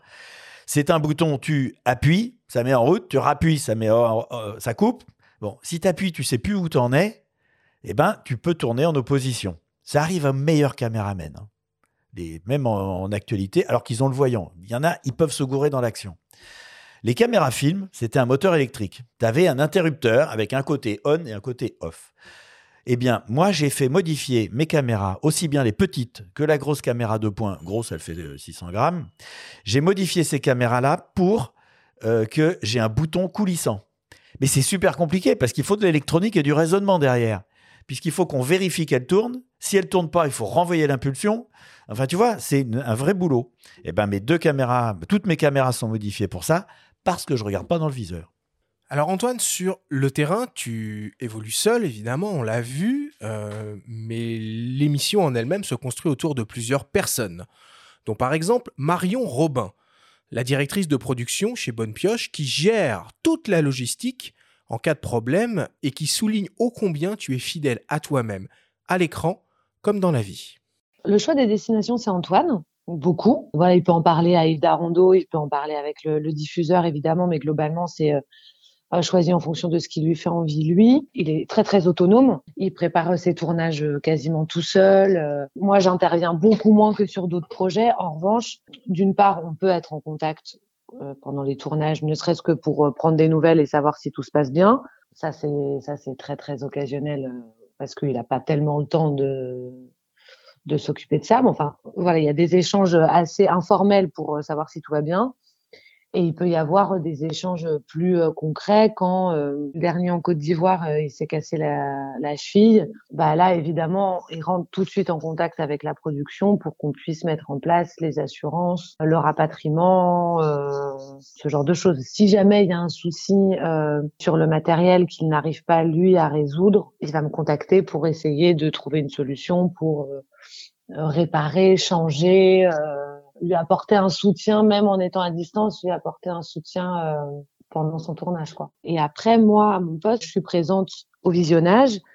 Évidemment, j'ai pas accès à tout ce qui a été tourné, c'est-à-dire que je vois pas du tout les rushs, mais je vois les premières versions de montage qui ont qui sont faites. Il est plutôt assez preneur de des avis en fait des gens qui l'entourent. Celui qui m'a beaucoup marqué, mais comme euh, comme beaucoup, c'est celui tourné au Malawi parce que la rencontre euh, de Jeannette, elle était hyper euh, forte. Antoine, pour moi, il est parfaitement honnête quand il a l'image, c'est-à-dire que Antoine, euh, dans le privé, si je peux dire, et à l'image, il est euh, il est très fidèle à lui-même. Et je trouve que dans le Malawi, on, on accède encore à une autre facette de lui qui est quelque chose de très généreux et de très euh, sensible aux gens qu'il rencontre. Et en ça, je trouve que c'est assez marquant cet épisode-là. Ouais.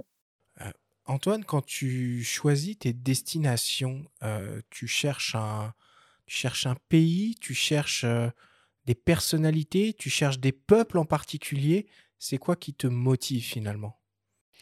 En fait, au début, j'ai fait très attention de varier.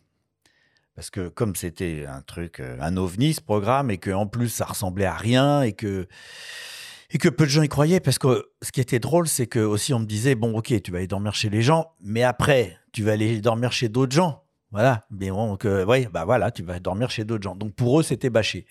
Donc au début, j'ai essayé dès le début d'être très éclectique, c'est-à-dire que le premier épisode c'est le Mali, et le deuxième épisode c'est le Québec en hiver. Voilà, tu Ouais, fais le grand écart. opposé, Mais à ouais. tout point de vue. La météo, l'exotisme, le, la température, le, La couleur de peau, tout. euh, la couleur de peau, les gens.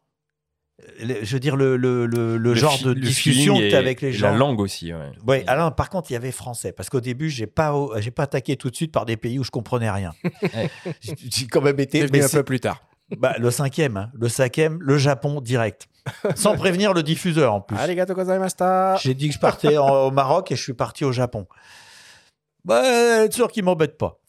Et en fait, c'est un petit peu, c'est c'est un petit peu incontrôlable. Hein, faut pas trop m'embêter. Mais et, et maintenant, les, les destinations, j'ai choisi, j'ai choisi en fonction déjà de pays dans lesquels je ne suis pas allé et de mes envies, mais toujours dans l'improvisation la plus totale. Euh, Tu vas pas sur le site de conseil aux voyageurs du gouvernement, du ministère si, des Affaires si, je étrangères regarde quand même, mais extrêmement alarmiste. hein. Il faut savoir.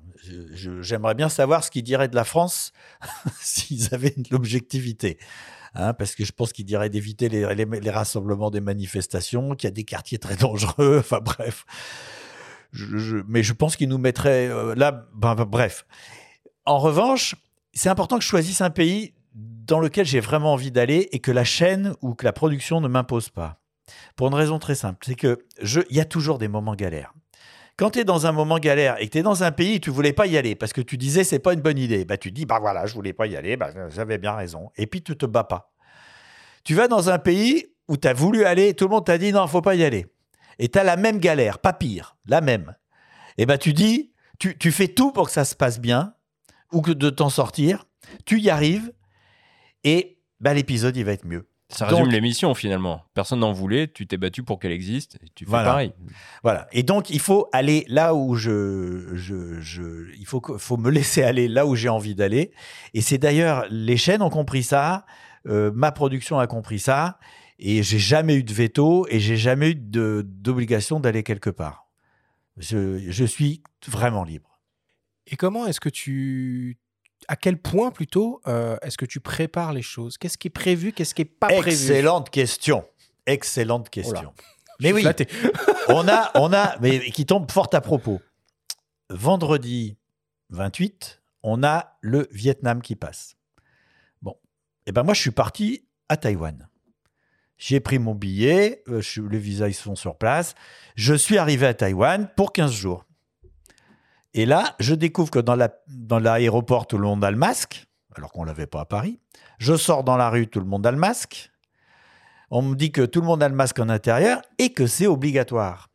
Or, les Taïwanais, ils sont respectueux. Déjà, ils sont très masques d'origine. Les Asiatiques sont quand même euh, plus euh, branchés masques. Et puis, ils respectent vraiment les lois. Donc, je ne lâche pas. hein. Je prends un train. Je vais dans la campagne.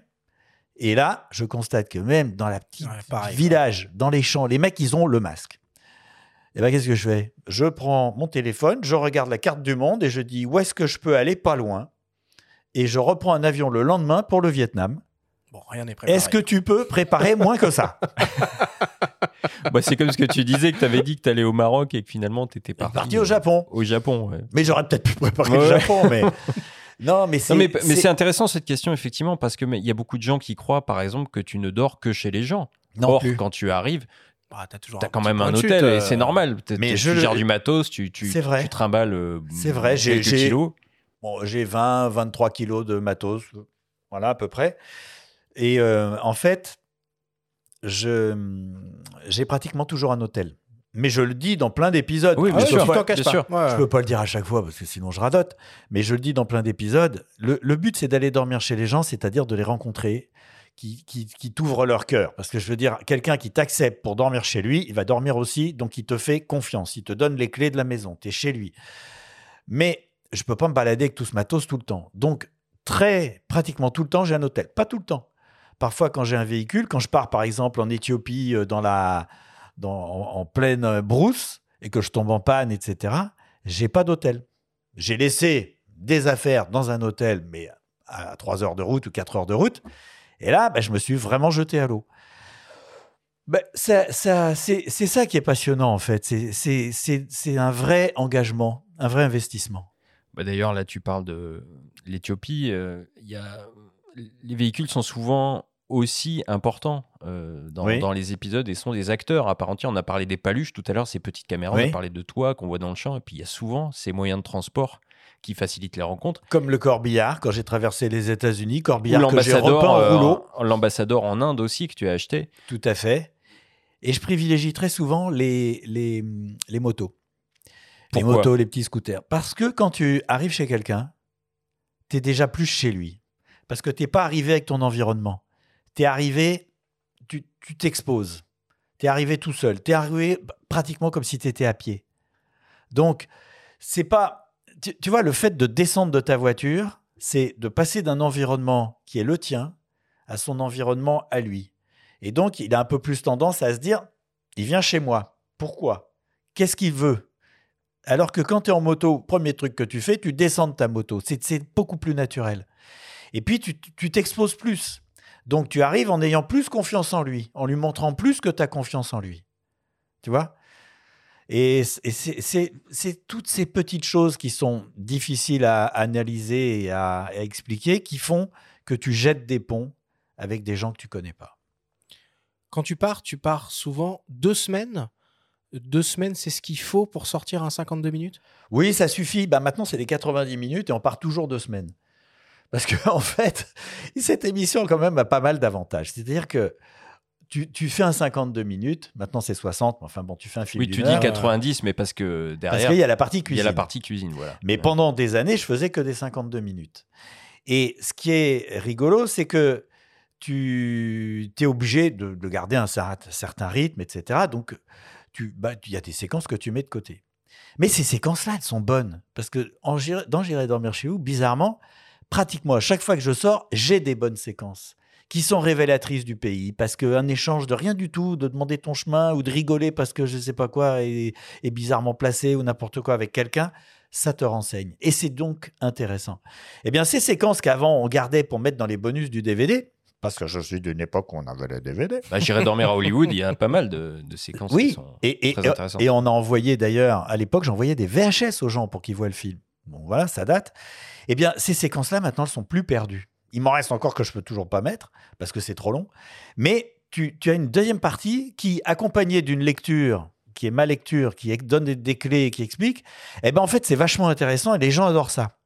Et ce qui, est, ce qui me fait grand plaisir aujourd'hui, c'est que je peux également, le jour où RMC aura plus de sous, parce que c'est plus ça qui les, qui les arrête, ils peuvent pas produire, produire, produire tout de suite, je peux reprendre tous les épisodes de J'irai dormir chez vous et faire une partie cuisine derrière dans lesquelles je vais emmener les gens dans les coulisses.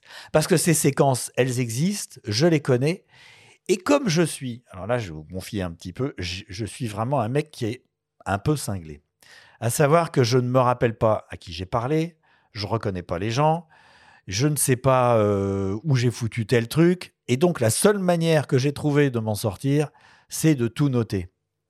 Eh bien, sachez que si je veux retrouver un plan dans les 66 épisodes de J'irai dormir chez vous, plus les longs métrages, C'est dans l'un de tes carnets. je, c'est pas des carnets, c'est dans l'ordinateur, et je le trouve en moins de deux minutes. Partout, quelle que soit la carte, Oui, quel que soit le truc, deux minutes. c'est ça, intelligence artificielle. C'est pas étonnant quand on voit ton parcours, cette rigueur que tu as depuis j'ai pas le choix, euh, ton pas le choix. euh, dans l'armée. Il y a une espèce de, de- comme ça d'hygiène de vie qui est quand même un peu. J'ai pas euh, le choix. t'es Mais je suis quoi. bordélique en même temps. C'est très paradoxal. Et l'intérêt, c'est que quand on a voulu, pour RMC Découverte, on a fait un truc dont je suis très fier, qui a probablement pas été assez vu, mais on a repris, par exemple, l'épisode Vanuatu, qui est le troisième. C'est un Chaud. vrai film d'aventure. Ouais, tendu, a- tendu le Vanuatu. Ouais, je me retrouve entouré de mecs avec, avec des machettes qui me demandent de l'argent. C'est très tendu. Tout est filmé, etc. Eh bien, j'en ai fait une version 80 minutes au lieu de 52, dans laquelle je j'interviens au milieu. Et j'ai rajouté plein de séquences. Et j'ai remis cet épisode dans l'ordre de progression vers le plus, le plus dangereux ou le plus loin, le plus éloigné, le plus authentique. Et il est vachement bien. C'est intéressant parce que tu changes pas la nature de ce que tu fais, mais tu revois le format. Tout à Et fait. Ça permet de. Et le, ouais, mais le jour où, où ils peuvent le faire, on va avoir du contenu. On ressort tous les épisodes en ayant une partie inédite de 15-20 minutes à chaque fois. Des épisodes augmentés. Alors là, tu, tu viens de. Et avec des séquences où je dors chez les gens, des séquences où je me fais emmerder. Je, je veux dire, j'ai vraiment pas tout mis. Euh, tu parles de. Tu évoques certains moments euh, tendus, euh, compliqués au cours de tes, au cours de tes aventures. Finalement, comment est-ce que tu gères ta sécurité au, cours de, au cours de tes voyages? Et je me dis peut-être avec ton, ton passé de reporter de guerre, est-ce que tu n'aurais pas euh, l'envie ou l'ambition euh, de d'essayer de faire des j'irai dormir chez vous un peu plus euh, extrêmes dans des environnements très hostiles? Alors, j'y ai pensé. Et euh, j'ai à peu près mis ça à l'écart, à savoir que je me suis retrouvé. Parce que quand je travaillais avec CBS, C'était la guerre, on se faisait vraiment tirer dessus, on se faisait bombarder, on a dormi dans les caves de l'hôtel, enfin vraiment c'était la guerre. Mais je suis retourné plus tard avec un photographe qui s'appelle Éric Bouvet en Tchétchénie. Qu'on a reçu ici. Hein. Ah bah Eric, Qu'on connaît bien, ouais. Très bien. Donc que j'ai rencontré au cinéma des armées, hein, pour vous dire. Euh, Eric, qui est donc un photographe de guerre, je suis parti avec lui parce que je voulais faire un portrait de reporter de guerre, dont lui. Et on s'est retrouvés tous les deux là-bas, et on grimpe dans une case de danger quand on n'a pas une chaîne américaine derrière. Parce que les photographes de guerre, c'est les vrais aventuriers, ceux-là. Ils revendiquent jamais le truc euh, d'être des aventuriers, mais c'est les vrais. Il y a personne qui les suit quasi. Il y a, ils sont tout seuls. Je veux dire, le mec, c'est comme un peu j'irai dormir chez vous, mais en terrain de. Et la dernière fois que j'ai fait ça, je venais d'avoir ma fille et je me suis dit quand même, faut peut-être arrêter les conneries. Et donc, j'ai considéré qu'il fallait que je descende un peu d'une case. Je prends un certain nombre de risques avec J'irai dormir chez vous, mais nettement moins que d'aller à la guerre. Et aller faire un J'irai dormir chez vous, je pourrais éventuellement faire ça. À un moment, j'y ai pensé le faire en Irak. Mais l'Irak, il y a eu des périodes qui étaient beaucoup plus calmes que d'autres. Donc, il aurait fallu le faire à une période comme ça. Là, en ce moment, euh, c'est pas bon. Quoi. Faut pas, faut pas le faire. Et je me dis bon, j'ai sorti cette série, etc. Est-ce que ça vaut vraiment encore le coup, puisqu'elle est imposée, maintenant elle existe, que je retourne faire le zazou dans des pays comme ça, alors que j'ai un projet d'un autre long métrage euh, de fiction, que j'ai ce projet de spectacle, euh, un projet de spectacle sur scène. Est-ce que je vais euh, refaire des trucs que j'ai fait déjà quand j'avais 25 ans? Je crois pas. Euh, quand on te voit improviser sur le terrain dans les épisodes, on a la sensation que t'es pas quelqu'un de très organisé. Pourtant, en discutant avec les gens qui te côtoient dans le cadre professionnel, Qui a cafeté notamment Denis Camin, euh, Camelin, qui- Camelin. Camelin, Ouais. euh, qui monte les épisodes de J'irai dormir chez vous depuis plusieurs années, on découvre que tu es particulièrement rigoureux dans le tri de tes rushs.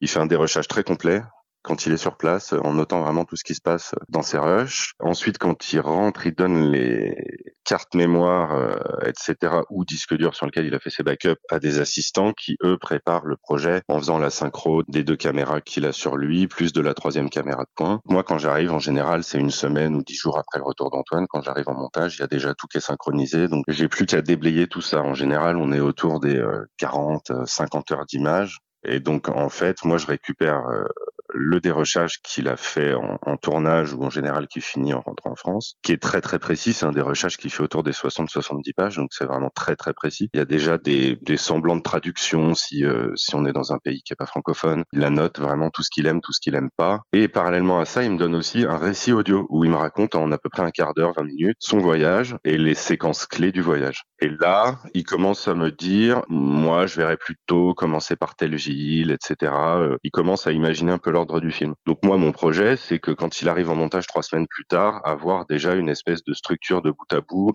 un peu long, euh, des fois euh, ça peut faire une heure et demie, voire deux heures, avec toutes les séquences retenues dans l'ordre qu'il a imaginé. Alors après, des fois ça fonctionne pas, donc après c'est des discussions, des débats pour essayer de trouver la meilleure structure du film, euh, quelles séquences on garde, quelles séquences on jette, en fonction de, bah, de leur authenticité, de ce qui s'y raconte, etc. Après, il arrive parfois que euh, il manque un début de rencontre, quelqu'un qui interpelle Antoine, bah Antoine n'était pas en train de tourner, donc euh, il lui manque le euh, l'interpellation. Donc des fois, il faut ruser un petit peu pour essayer de trouver des accroches comme ça pour euh, débuter la rencontre quand il nous manque le début. Ça lui est d'être dans une rencontre et puis il y a que la caméra sur lui qui fonctionne, donc on n'a pas la personne en face. Ça c'est des choses qui sont arrivées, donc ça malheureusement soit il s'en rend compte assez vite et il peut essayer de retourner sa séquence, soit il s'en s'en rend pas compte et, et là c'est un peu plus compliqué. Mais ça arrive quand même assez rarement. Alors c'est drôle parce que il y a eu une fois, je rebondis sur ce qu'il vient de dire. Bien sûr. Euh, J'étais dans un train quand je partais à Hollywood et j'ai parlé avec une, une femme qui était dans ce train qui faisait 24 heures de train. C'était euh, c'est un peu Paris, c'est le, le, le transsibérien des Américains. Mmh. Vladivostok. Et je parle avec cette femme et qui me dit qu'en plus, elle a une chorale, il se tout un groupe de chorale à l'arrière du train. Moi, je la rencontre dans le wagon-restaurant, donc on déjeune en face. Et je retourne. Moi, j'avais pris une cabine première classe parce que j'avais plein de matériel, je voulais pas qu'on me prenne mes trucs. Deuxièmement, pour la filmer parce que c'était rigolo, euh, parce qu'on n'a pas ça chez nous avec le- la salle de bain, enfin des trucs comme ça. Et je regarde mes images et je m'aperçois que la caméra sur moi n'a pas tourné. Donc j'ai la nana et j'ai rien sur moi. eh ben, j'ai regardé, noté mes questions. Je suis retourné m'asseoir dans le wagon restaurant et j'ai reposé les questions Heureusement que t'as pour fait ça récupérer. hein. Oui, et pour reposer les questions, et ce qui m'a permis après d'aller la retrouver à l'arrière où ils ont chanté dans le wagon et de ne pas perdre cette séquence parce que si j'avais pas la rencontre, c'était quand même beaucoup moins facile à utiliser. Et quand tu regardes le film, si vous regardez, c'est dans J'irai dormir en Amérique, qui est le feuilleton. Eh bien, tu vois que quand je parle à la fille, quand on me voit parler et quand la fille me répond, eh ben le train il va pas à la même vitesse. Mais personne me l'a jamais dit. Bah non, on va regarder, on va laisser des commentaires. Mais comment tu gères cette espèce de d'hygiène de vie, de rigueur sur le terrain euh, dont parle Denis dans son, témoignage? Ça veut dire que tous les matins, tu te lèves et tu essayes de regarder tes rushs, Oui. de noter? Oui. Ouais. Ah mais je regarde l'intégralité. Je regarde pendant des heures. Moi, tu- je vous dis, je suis un peu cinglé. Oui, mais quand tu je dans un corbillard, euh, dans, dans J'irai dormir à Hollywood, on te voit dormir dans ton corbillard. Donc Oui, mais ça, ça arrive tu- une fois. Ouais. Après, je vais dans des hôtels, les motels, tu sais, tu te gares, euh, etc. Non, non, je, je, je suis obligé d'être. je- En tout cas, quand je suis en tournage, je ne fais que travailler. Je ne fais que travailler. C'est-à-dire, je dors, mais comme c'est j'irai dormir chez vous, bah, je travaille. Et puis, euh, je regarde les images le matin. Parce que, en fait, c'est pas toujours très intéressant de rencontrer quelqu'un le matin parce qu'il faut le tenir jusqu'au soir. Tu vois Ou alors convenir d'un rendez-vous, etc. Donc, c'est plus facile de rencontrer quelqu'un dans l'après-midi parce que, tu sais, quand il se passe une rencontre et puis qu'il y a une mayonnaise qui prend, Ouais. c'est vachement bien de pas la casser. Et pour en venir juste au visionnage des, au visionnage des rushs, comment tu fais pour les sauvegarder, pour les archiver? Tu te fais un Oh, suis- backup, tu, te, Ah tu te les envoies Non, c'est. Maladif, moi.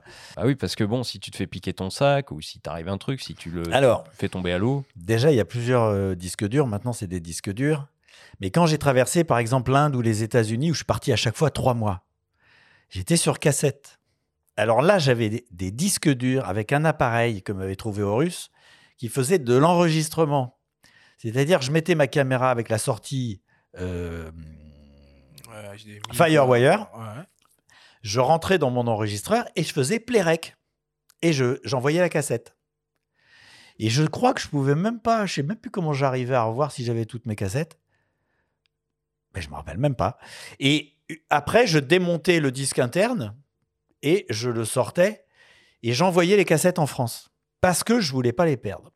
Et ce disque-là n'était pas effacé tant que les cassettes n'avaient pas été copiées en France et que les cassettes n'avaient pas été mises dans un autre bâtiment. Tu vois? Et seulement à ce moment-là, j'ai effacé le disque dur. Donc j'avais plusieurs disques durs en roulement. Et ben je peux te dire que d'envoyer, je veux dire, tu copies une cassette d'une heure, ça prend une heure. Et ben c'est beaucoup de boulot. Alors, euh, en marge de J'irai dormir chez vous, tu as réalisé des longs métrages, donc J'irai dormir à Hollywood, J'irai dormir à Bollywood et une fiction, J'irai mourir dans les Carpates. Stéphane Mazaleg, à la baguette de ses projets au montage, nous fait part de son admiration pour ta gestion de ces formats plus longs, plus ambitieux. J'ai eu la chance en fait de faire euh, plusieurs longs métrages avec Antoine, hein, une déclinaison de son émission euh, J'irai dormir chez vous en version long métrage, à savoir euh, J'irai dormir à Hollywood. Et ensuite, on l'a également fait lors de sa traversée de l'Inde, euh, J'irai dormir à Bollywood. Et euh, c'est la production qui m'a contacté. euh, il cherchait un monteur euh, qui avait un peu une expérience euh, de d'écriture euh, long métrage, un peu cinématographique. On s'est rencontrés, on a tout de suite sympathisé, et, et c'est vrai que ce film a été quand même un travail de longue haleine parce que pour Antoine, c'est jamais simple de partir aussi longtemps euh, seul, de traverser un pays euh, vaste comme les États-Unis. Il a fait un premier un, premier voyage à New York, il le sentait pas, il est rentré en France et puis euh, et puis il est reparti. Je me suis retrouvé avec une masse de rush assez importante euh, en fin de tournage. On avait euh, on avait l'intention de très vite de présenter un film euh, pour Sundance. Donc, euh, qu'est-ce qu'on fait dans ces moments-là? Euh, Antoine, il est fatigué, il revient, il a encore l'affect de toutes ces rencontres. euh, et puis surtout, euh, l'idée c'était d'aller dormir euh, chez une star Hollywood et ça ne s'est pas fait parce que parce que c'est plus compliqué que ça. hein. On n'en rentre pas chez chez euh, chez les stars à Hollywood comme ça. Et il a eu cette idée sublime de finir euh, ce film en, en dormant sur la plage à Los Angeles avec un SDF, un Canadien, qui attendait euh, de toucher sa, retraite et, euh, c'est vraiment une si belle séquence et tellement émouvante. Et on a eu donc cette première expérience euh, ensemble. Et de fil en aiguille, il me parlait souvent de d'écrire un scénario, une fiction. Et il voulait en fait mettre en scène éventuellement un tournage de- d'un J'irai dormir chez vous qui tourne mal. Et c'est comme ça que, que lui est venue l'idée euh, de faire euh, J'irai mourir dans les Carpates. Et là, je dis chapeau bas, parce que Antoine a l'habitude de, de tourner seul, d'être totalement euh, solo sur ses tournages, et il s'est retrouvé à la tête d'une équipe, une véritable équipe de cinéma. Curieux de savoir si euh, sur les épisodes de J'irai dormir chez vous, c'était euh, c'était le même homme. J'ai accepté de faire récemment un, un épisode de, de qui se passe en Serbie, et je me suis aperçu que euh, après plus de 60 pays, il a cette même rigueur sur ces épisodes euh, de, J'irai dormir chez vous. Je suis ressorti de ce montage euh, bluffé par le bonhomme parce qu'il ne lâche rien, parce qu'il est euh, est toujours aussi euh, aussi méticuleux comme si c'était son premier son premier sa première émission quoi. Qu'est-ce que je dois dire? Merci Stéphane. non, oui, mais mais c'était vachement bien de travailler avec, avec Stéphane parce que il m'a suivi. Il a accepté. Parce que le, film que j'ai fait, je vais en dire deux, deux, trois petites choses pour qu'on comprenne de quoi il s'agit. L'histoire, c'est je tourne à J'irai dormir chez vous, dans les Carpates. J'ai un accident de voiture, la voiture est emportée dans une rivière, on ne me retrouve pas. On retrouve les bagages et dans les bagages, il y a les cassettes. Les cassettes sont ramenées à Paris et la monteuse décide de monter le dernier épisode parce que c'est très clair, il y a une vieille dame qui a vu l'accident, donc il n'y a pas de doute, c'est un accident. Et elle va attaquer le montage de ce film et elle va découvrir des choses qui clochent dans les images. Mais c'est pas comme dans l'excellent babysitting où tu vois tout ce qui se passe et que tu comprends tout. Non, c'est pas ça, c'est caché. Il y a qu'un monteur qui peut le voir parce qu'il revient en arrière, parce qu'il il creuse dans les images. C'est devant, c'est derrière. Et donc, elle va tout découvrir. Et, petite parenthèse, le spectateur qui voit le film voit tous les indices aussi, mais il les voit pas, parce que l'attention est ailleurs. Mais tout est là, il a tout vu. Et moi, ce qui m'intéressait dans ce film, c'était de faire ça. C'était de faire cette enquête dans les images à la blow-up, à la blow-out, mais en allant plus loin quand même que dans ces films-là. En revanche, je suis pas un grand réalisateur de cinéma, donc euh, à, certains niveaux, j'ai pas, j'ai pas fait du grand cinéma. Mais le défi de jouer ces images qui étaient cachées, etc., il est complètement réussi. Et jusqu'à la fin, tu es tenu en haleine, vraiment. Et euh, Stéphane a été très bien parce que il n'a pas cherché à me faire faire du cinéma, il, a, cherché à me laisser aller au bout de cette idée. Et d'une certaine manière, mon film ne plaît pas aux gens de cinéma, mais il est très apprécié par le public, parce que les gens de cinéma, ils ont une grande culture du cinéma, et je n'ai respecté aucun code, parce que je ne sais pas faire. Je les connais pas, et je sais pas faire. En revanche, l'intrigue, les éléments qui arrivent, etc., ça, ça fonctionne vraiment. Oui, puis ce film, c'est surtout un, bel hommage au métier de monteur. Parce que finalement, le personnage principal, euh, C'est la moment dans le film, ce n'est plus toi, mais c'est la monteuse. Tout à fait, Qui qui est jouée par Alice. Paul. Oui. Qui est jouée par Alice Paul avec Max Boublil, etc. Et c'est vrai que c'est, elle, parce que tu, tu découvres ce que c'est que le montage. Tu vois comment le, le monteur, en fait, est le maître du temps. C'est-à-dire qu'il y a une scène qui se, dé- qui se passe devant lui, il peut arrêter, il peut revenir en arrière et il peut zoomer dans les images. Et puis on voit comment le monteur s'approprie un projet, parce qu'à un moment, son producteur veut la déposséder. Donc, Oui. Darondo, qui est joué dans le film par euh, euh, Stéphane Wojtowicz. Voilà, Ouais. essaye de la déposséder à un moment du Et on sent qu'elle se l'est entre-temps appropriée, c'est presque son C'est bébé. son bébé, c'est ouais, son elle veut bébé. pas lâcher le truc, quoi. C'est clair. C'est c'est hyper intéressant de, de- de voir cet envers-là du, du décor. en tout cas. Non, non, je me suis, je me suis régalé et, et j'ai d'ailleurs un autre projet de film qui n'a rien à voir et que je Ah. vais avoir un mal de chien pas à faire. Alors, Donc fiction, fiction aussi ou est-ce qu'on va être plus Fiction. dans parce Fiction. que j'irai dormir à Hollywood et à Bollywood, on n'est pas vraiment dans la fiction, on est dans du Ah, j'irai dormir euh, documentaire, euh, Oui, chez vous documentaire mais format. XXL quoi. Ouais. C'est ça, Et, pour- format une heure et demie. Et pourquoi c'est long format alors? Pourquoi tu es allé vers euh, vers le cinéma? Parce que ce que je vous disais au début est complètement vrai, c'est que je veux pas faire tout le temps la même chose. Je veux évoluer, je veux me mettre en danger, je veux m'amuser. M'amuser, c'est un truc hyper important. Et d'ailleurs, l'histoire, si on veut en parler trois secondes, l'histoire du film J'irai mourir dans les Carpates. Mon producteur, mon ami producteur Yves Darondo, ami, pendant sept ans, il m'a dit non. Parce qu'il y croyait pas. C'est pas parce qu'il veut m'embêter, il y croyait pas. J'ai pas lâché. J'ai fini par arriver à. D'abord, j'ai fini par écrire mon scénario tout seul. Ensuite, j'ai eu Julie Gaillet euh, qui a dit OK, Banco. Elle m'a mis un deuxième. Qui est une société de production aussi. hein. Oui, qui, est, qui s'appelle Rouge International. Bon, a dit oui. On a retravaillé un peu le scénario, mais il était quand même déjà très très bien avancé. Et ensuite, on a eu euh, Yves Darondo qui est revenu et avec grand plaisir parce qu'il a apporté énormément de choses. Moi, j'étais très content qu'il revienne. Pas au début parce qu'il trouvait qu'il se foutait de ma gueule, mais bon. Et on a, on se retrouve le 16 mai 2019, début du festival de Cannes. Pas un centime pour faire le film. Gaumont a dit non, Pathé a dit non, tout le monde a dit non. Personne ne veut de mon film. On a un scénario, des producteurs, mais on n'a pas d'argent. Zéro. Et moi, je lâche pas. Je dis bon, je vais faire un financement participatif. Je mets des messages sur mon Facebook en disant je viens vous voir, donnez-moi des salles, je veux que l'entrée soit gratuite, je viens gratuitement. J'ai le cinéma euh, à Muret, à côté de Toulouse, qui me donne sa plus grande salle le vendredi soir. Le pâté euh, Atlantis à Nantes, pareil, grande salle le vendredi soir. Gratuite, hein. il passe pas de film, il me donne la salle. L'église d'Argentan, le curé, il me donne l'église. Euh, la salle des fêtes de je sais pas quoi, le musée Guignol à Lyon. Je fais une tournée marathon, tout seul, avec ma bagnole. Mon vid- euh, pas, non, ils avaient des projecteurs. Et mes images, et je fais des conférences de deux heures où je parle de J'irai dormir chez vous, de mon projet de film, et que je leur demande des sous. 256 000 euros qu'on récupère en un mois et demi. Après, les producteurs se mettent en route parce qu'ils arrivent à trouver des sous, puisqu'on voit qu'il y a un public. Ouais. Je dis que je te... c'était en mai. En septembre, on commence à tourner. Le 26 juin 2020, alors qu'on a eu deux mois de confinement total, première projection publique à La Rochelle. Ça prouve que la volonté, ça marche quand même. Mais ce film-là, je pensais que j'allais le faire facilement. Eh bien, celui que je veux faire maintenant, normalement, j'ai aucune chance de le faire. Mais j'y vais quand même parce que je vois que ça marche. Et c'est une histoire qui est totalement surréaliste, qui se passe dans la mort. Il y a des objets qui sont morts, etc. Et je vous garantis que vous n'avez jamais vu ça.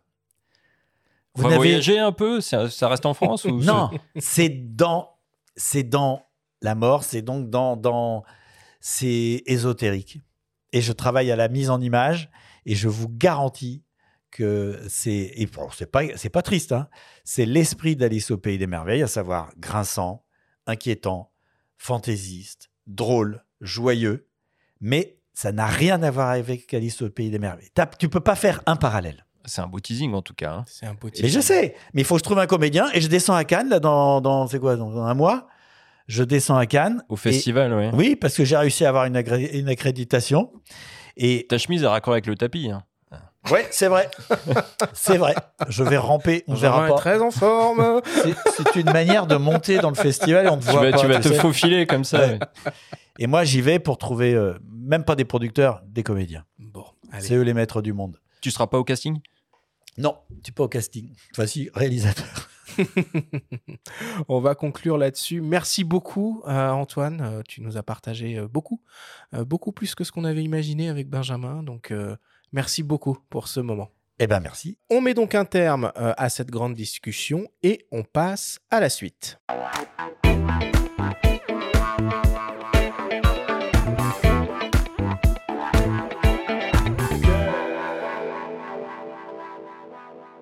Nous sommes toujours avec Antoine de Maximi pour une grande discussion au coin du feu. C'est presque devenu une habitude sur ce format-là. Pas de débrief. Évidemment, cela n'aurait aucun sens d'essayer de résumer la conversation passionnante que nous venons d'avoir avec toi, Antoine. Par contre, nous avons une petite surprise pour toi. Nous avons réussi à pirater ton téléphone portable et tu vas entendre que tu as quelques messages sur ton répondeur en absence. On vous propose de les écouter. Le répondeur vous est présenté par ipln.fr, le spécialiste photo et vidéo. Vous avez 13 nouveaux messages. Cher Antoine, pas facile de parler de toi. Il y a tellement de choses à dire. Premièrement, tu es un homme super. Deuxièmement, tu es un homme plus que super. Et troisièmement, tu es un homme exceptionnellement super. Cela signifie qu'au bout de la treizième année de notre rencontre, tu continues à m'émerveiller. Que les 20 ans de présence de J'irai dormir chez vous ont fait de ce documentaire une émission rare, à suspense, avec des rencontres magnifiques et des sujets très intéressants.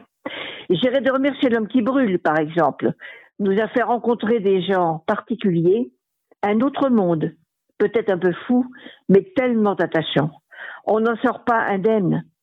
La Namibie, tu dors dans le même lit que la jeune femme qui te reçoit. Ton regard inquiet nous a bien fait rire. Et au Japon, tu as fait prononcer Peugeot à un japonais. C'est spécial, mais tellement drôle. Alors pour tout cela, je te dis un grand merci et j'espère que tu vas continuer longtemps à parcourir le monde pour notre plus grand plaisir. À bientôt. Salut Antoine, c'est Colline. Bah, quand je repense à tous les montages qu'on a pu faire ensemble, je me souviens en particulier du Tour de France en 2009, qui était assez fou, assez euh, excitant, parce qu'on était parti sur les routes du Tour avec la caravane du Tour, euh, et tu devais faire des portraits des spectateurs du Tour de France tous les jours, livrer euh, un portrait de 4 minutes. Euh, moi, j'étais dans une chambre d'hôtel au village d'arrivée. J'attendais les rushs de la journée et je montais le soir. Et c'était une expérience hyper dynamique, hyper originale. Pour euh, une monteuse, en plus, sortir de, de sa salle de montage parisienne, c'est quand même assez rare. Et euh, je garde un très très bon souvenir de de tes rencontres euh, de personnalités étonnantes et puis euh, les de l'engouement au fur et à mesure où les gens t'attendaient de plus en plus sur le bord de la route avec des pancartes en disant Antoine euh, viens dormir chez nous Antoine on t'attend. C'était un peu la folie.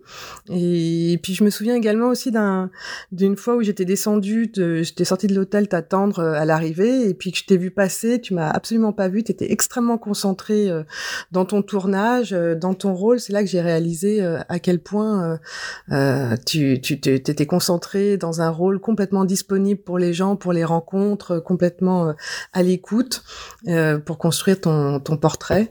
Et j'ai vraiment apprécié cette expérience. Ça, reste un de mes meilleurs souvenirs de montage, et en particulier sur J'irai dormir chez vous. Voilà, je te fais des bises.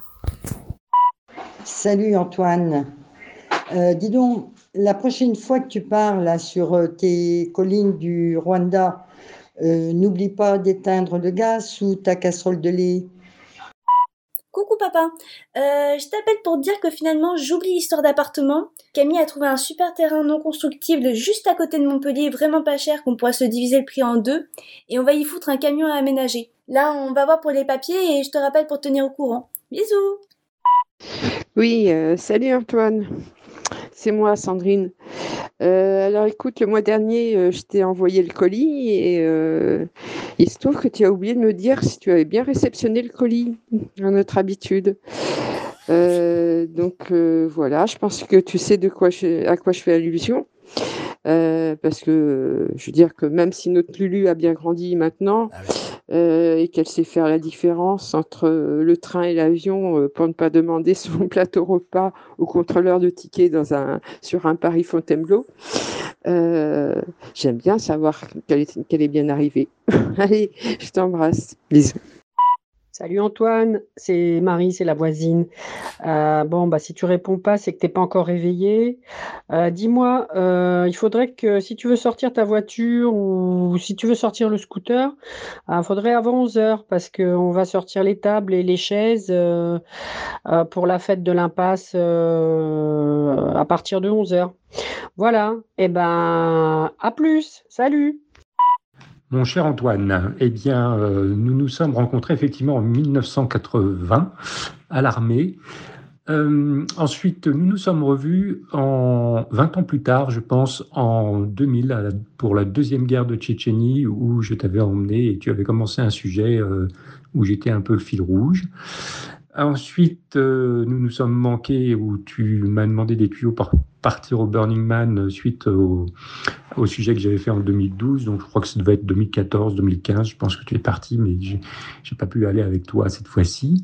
Donc, euh, tout ça fait du temps qui passe et ça fait presque tous les 20 ans. Et ben, pourquoi euh, nous ne verrions-nous pas? D'ailleurs, qu'as-tu fait de ces rushs de Tchétchénie?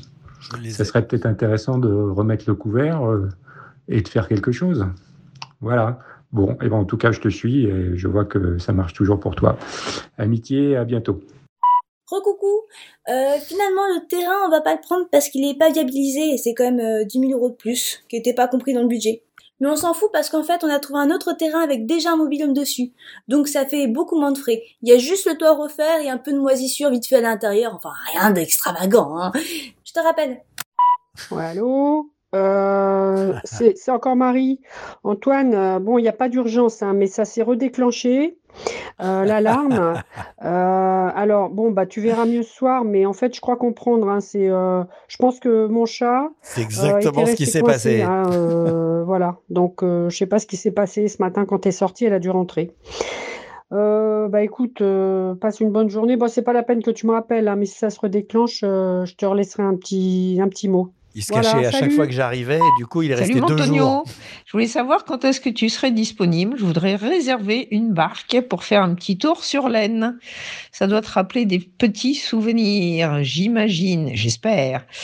Voilà, Ah il y a ça y est, quelques oui. années, on avait, enfin il y a un bon nombre d'années, on avait loué euh, des barques euh, chez moi à la campagne avec toute la petite troupe là.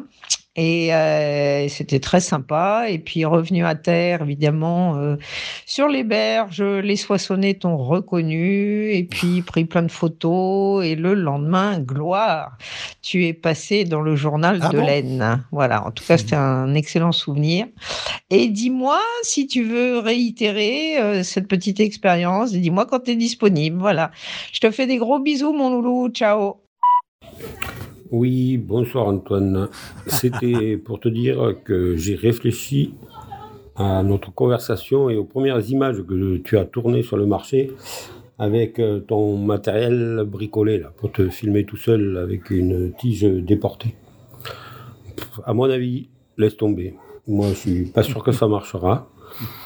Ce genre d'émission euh, pour aller dormir chez les gens. Je suis pas sûr euh, qu'il y ait un public pour ça. Voilà. J'espère que tu es pas trop déçu, mais je te, te connais, je pense que tu passeras vite à autre chose. À bientôt. Coucou, c'est encore moi. Euh, le terrain nous est passé sous le nez. Mais c'est pas grave parce qu'en fait, on a, on s'était dit que finalement, on va prendre juste un gros camion. Comme ça, on passe le permis de poids lourd et euh, la vie nous appartient. Notre maison, ça sera là où on va se garer. Voilà, je te fais des bisous. Salut Antoine, c'est Jean-Yves. Eh Ah, bien, tiens. écoute, euh, je voulais te rappeler un petit souvenir. C'est une maison pas grande, elle devait faire peut-être 3 ou 4 mètres Ah, carrés, qui était à 20 mètres euh, perchée dans un grand arbre en Amazonie, Amazonie. au fin fond de l'Amazonie. Donc je pense que ça doit te rappeler quelque chose. Et il y avait une grande échelle euh, pour monter à- dans cette maison. C'est moi qui l'avais fait construire et je crois que tu es le seul à avoir jamais dormi dedans. Est-ce que tu te souviens du nom qu'on avait donné à cette maison? Marie-Angelica. Coucou. Alors, on a un peu discuté avec Camille et j'ai repensé un petit peu à tout ce que tu m'avais dit. Et euh, c'est vrai que l'appartement, bah, je pense que c'est une super, super, super idée. Et puis en plus, on pourrait y mettre des poules dans le jardin parce que comme ça, on aura des œufs et de la viande. Et puis super, non?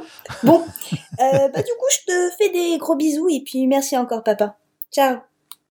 Salut Antoine, bah écoute c'est Steph. Euh, Ah. Avec les beaux jours, c'est de nouveau les barbecues. Donc j'espère que tu auras le temps de passer à la maison Ah et un peu plus longuement que la dernière fois parce que la dernière fois quand même, euh, je crois que t'es es resté à bon an mal an une heure, euh, une heure et demie pour manger deux brochettes, une merguez. C'était la Tu- tournée. Tu étais en tournée française. Je crois que tu préparais un peu euh, ton, ton stand-up. Non, non. Donc, le- bah, ce sera ouais. l'occasion de parler de, de ton projet de, de spectacle et, euh, et puis surtout euh, prendre des, tes nouvelles de- du long métrage. J'ai eu la chance de, de lire ce, ce scénario merveilleux que tu as écrit et euh, j'ai hâte de- d'en savoir plus. Allez, je t'embrasse Antoine et puis bah, à très vite, n'hésite pas, hein, passe quand tu veux. Salut Suivant, dièse, effacé, 3, C'est- rappeler, 5, C'est c'est très drôle de- d'entendre tout ça. Euh, Jean-Yves, Jean-Yves qui, qui parle de l'Amazonie et de cette maison en Amazonie, en fait, il avait organisé tout le tournage, Jean-Yves Collet, et il y avait des plateformes à 17 mètres, 20 mètres de haut qui nous servaient à attendre les singes qui allaient passer par là pour les filmer dans la nature, ce qui avait jamais été fait sur le tournage avec Gérard Vienne. Et J'ai regardé l'autre jour quelques images. C'est ahurissant de penser, ça c'était en 87, qu'on montait, peut-être même 86, on montait à 20 mètres d'eau, 25 mètres d'eau, ça fait donc euh, voilà, 10 étages, quoi. Un peu moins de 10 étages, sur des barres accrochées, des planches clouées sur les troncs. Eh ben, on n'était pas attaché. Personne ne s'attachait jamais. À cette époque, on faisait pas ça. Tu te tenais et puis tu tombais pas, voilà. Et on est tellement changé de d'époque aujourd'hui, c'est c'était quand même la grande aventure. Et parmi les aventures, euh, les multiples aventures que tu as, tu as vécues, il y a donc celle avec euh, Eric Bouvet, hein, Oui. qui est euh, actuellement en montagne en train de finir son livre euh, sur le massif du Mont Blanc, qui paraîtra en, en novembre. On le salue au passage. Donc tu les as, ces fameux rushs? Bien sûr, je les ai. D'ailleurs, je, je vais l'appeler là en partant et je vais lui dire écoute, euh, récupère-les si, si tu as quelque chose à faire. Parce que moi, je ne vais pas avoir le temps de le monter. Mais s'il veut les utiliser, qu'il les prenne. Je vais, je vais l'appeler. Bon. Alors, je vais quand même citer toutes les personnes euh, qu'on a entendues euh, euh, dans ce répondeur. Par ordre d'apparition, Nicole Chenet, fan de l'émission qui a participé au financement de J'irai mourir dans les Carpates, Colline Bevelet, monteuse, Christian et Marie-Christine, des voisins à toi, Lucie de Maximi, ta fille. Plusieurs fois. Plusieurs fois. Sandrine, la mère de Lucie, Eric Bouvet, donc photographe, Marie, une voisine à toi, euh, Diane Riethoff, directrice de production, Pierre Mouret, un ami à toi, Jean-Yves Collet, vétérinaire et écrivain, et enfin Stéphane Mazaleg, monteur. Et je précise, Sandrine Gallo, c'est la seule dont on n'a pas cité le nom par hasard comme ça, c'est le hasard, avec qui, qui est la mère de ma fille, et avec qui on est en très bons termes, malgré, malgré, malgré une séparation, qu'on a décidé qu'on allait faire une fête pour ça. Ça va faire 25 ans qu'on est séparés, donc on a dit il faut qu'on fasse une fête. C'est prévu. Bon, rendez-vous est pris, on termine le débrief là-dessus.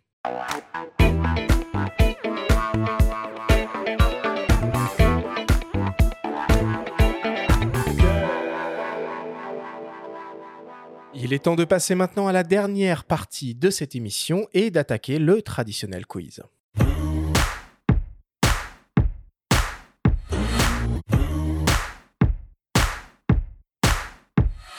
Antoine, le principe du quiz est très simple. Nous avons reçu des questions de la part de nos auditeurs qu'ils t'ont posées via notre compte Instagram en lien ou non avec toi.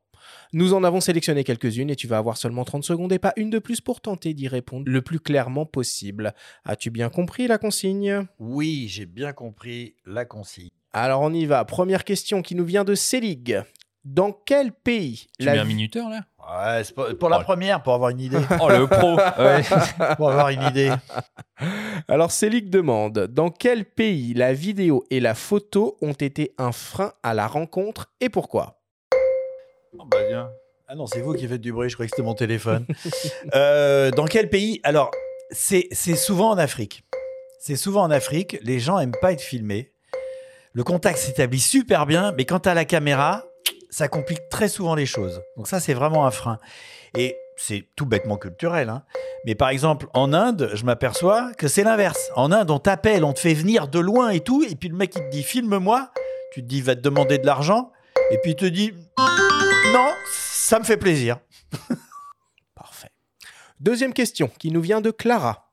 Parmi tous les voyages et rencontres que vous avez réalisés, lequel vous a laissé le plus beau souvenir? Alors ça, c'est une question qui est très problématique parce que, en fait, je ne sais pas. Je, bon, je dirais, je vais quand même faire une réponse parce qu'avec beaucoup de recul, je me dis quand même que la traversée de l'Inde tout seul pendant trois mois, c'est quand même vraiment le grand voyage de ma vie dans la mesure où euh, c'est un pays qui est très différent d'une autre. C'était moins fort aux États-Unis. Mais sinon, j'ai fait tellement, j'ai tellement fait attention d'avoir des trucs différents et variés que j'arrive jamais à choisir le plus méchant, le plus dur, le plus facile, le plus, le plus, je ne sais pas. D'ailleurs, tu parles de l'Inde, tu l'as gardé ton ambassadeur? Alors l'ambassadeur, je ne sais pas trop ce qu'elle est devenue parce que moi je pouvais pas l'acheter, donc on l'a fait acheter par une coproduction indienne. Et après, je sais pas. Il y avait des gens qui voulaient me l'acheter. Et euh, il il faut bien voir que cette voiture, elle était de 2007 ou 2004. Elle avait 7 ans. C'était déjà une merde. Et je perdais des morceaux. J'avais acheté des fils électriques pour recoudre, euh, pour euh, rebrancher parce que je pensais que j'aurais un problème. Ça m'a servi à raccrocher des morceaux de la voiture. C'était quelque chose. Troisième question qui nous vient de Fabienne. Quel pays est le plus accueillant et le plus chaleureux? Bah, c'est pareil, on revient avec le plus, le plus. Mais je vais quand même répondre un peu. Dans le peloton de tête, il y a le Maroc. Très, très accueillant. Il y a euh, en Polynésie, moi j'avais été très étonné, ça s'était vraiment vachement bien passé. Après, c'est pas forcément des pays, c'est souvent plus des endroits. Et je viens de découvrir un pays qui surplombe, re- surpasse peut-être même le Maroc, c'est le Vietnam. C'est, il faut regarder-le, c'est dans 10 jours. C'est absolument extraordinaire. Au nord comme au sud? Au nord comme au sud. Je suis pas allé au milieu. C'est un pays qui est très grand, très long. C'est long. Mais vraiment, c'est, moi j'étais sur le cul. Quatrième question qui nous vient de Jean. 20 ans que tu voyages pour J'irai dormir chez vous. Est-ce que tu as envie de revenir sur tes traces et retrouver certaines personnes qui t'ont marqué, toi ou le public? Pas tellement. Pas tellement parce que euh, je, l'ai- un peu fait. Alors, il y a déjà eu, euh, je suis retourné voir Janet qui avait eu la polio, à qui on a donné de l'argent, avec une, co- une collecte qui s'est fait spontanément en France et elle a pu ouvrir une espèce de chambre d'hôte et elle est sortie de la misère. Ça, c'est une chose. Mais quand on revoit des gens qu'on n'a vu qu'une soirée, en fait, c'est assez décevant souvent. Et parce qu'eux, ils se rappellent pas de toi. Et moi, je me rappelle d'eux parce que j'ai fait le film et que je les ai beaucoup revus. Mais j'ai traversé leur vie, c'est tout. Et enfin, pour terminer, une question de mes soins, une question qui tue.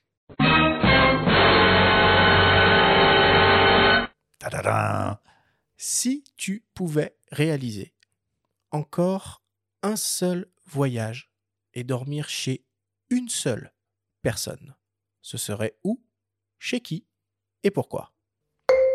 Alors là, c'est le blackout total, je ne sais pas. Je ne sais pas parce qu'il y a tellement de gens euh, chez qui. euh, Moi, si je vais répondre à la question d'une manière sans nommer personne, ce que je voudrais, c'est dormir chez quelqu'un qui ait l'envergure, l'enthousiasme, la volonté et éventuellement même le pouvoir de me faciliter le prochain film que je veux faire, qui est, qui est vraiment quelque chose qui va... Tu sais, j'irai dormir chez vous, on m'a dit, c'est de la merde, c'est de la merde, et puis ça marche depuis 20 ans. Et ben là, c'est la même chose. Ça ressemble à rien de ce qui s'est fait, mais je suis sûr que c'est un film qui restera. Il faut que tu retentes Will Smith. Hein. Tu es pas arrivé dans euh, J'irai dormir à Hollywood, mais Je pense que c'est pas par là qu'il faut que je commence. Allez, on conclut le quiz là-dessus.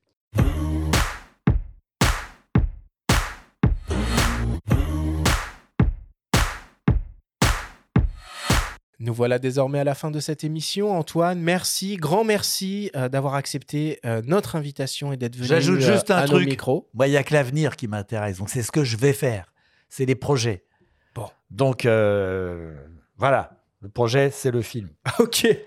En attendant, euh, on va pouvoir découvrir très prochainement deux épisodes euh, inédits de J'irai dormir chez vous. Le premier, tu vas en Serbie. Ce sera diffusé vendredi, donc euh, le lendemain de la diffusion Pays de très cette sympa émission. et méconnu. Et Très une- peu connu. Et une semaine plus tard, le fameux J'irai dormir au Vietnam, euh, que tu nous conseilles vivement de regarder. Oui, surtout la dernière séquence à la fin dans la cuisine où vous allez voir mes limites. je suis très limité. Bah, déjà en Serbie, on te voit crapahuter un moment et tu montes des limites un peu aussi en termes de souffle. hein. Tu, tu- Oui, oui, mais 17 km, j'avais pas prévu. On écoute le teaser de ces deux nouveaux épisodes. Il existe encore un homme qui sort de chez lui pour aller chez vous. Moi, je suis ravi d'aller à la rencontre des gens dans un pays que je connais pas du tout. La rencontre est son moteur. I can come with you? Of course. La curiosité est sa force. Bonjour madame. Ok, bye bye. L'aventure est sa vie. La vie, la vie. Le partage est son ADN. J'irai dormir chez vous. Deux aventures inédites en Serbie et au Vietnam. À partir du vendredi 21 avril sur RMC Découverte et RMC BFM Play. Merci Antoine et on suivra merci. avec euh, grand plaisir euh, bah, l'évolution du projet de ce nouveau film et ce euh, seul en scène que tu prépares euh, très prochainement. Bah, j'espère ça, faire ça à Avignon, c'est pour te dire. Ah oui, c'est très très prochainement. Oui, oui, oui, alors. oui, mais à l'arrache, à l'arrache. Je vais le faire à l'arrache. Ok. On arrive à la fin de la première partie de la saison 6 du podcast Faut pas pousser les ISO. Nous allons faire une petite pause pour recharger les batteries et on revient le 11 mai avec une grande masterclass dédiée à la photo d'avion avec le photographe Olivier Lavielle. Merci à tous de nous avoir écoutés. Prenez soin de vous et on se retrouve dans quelques semaines.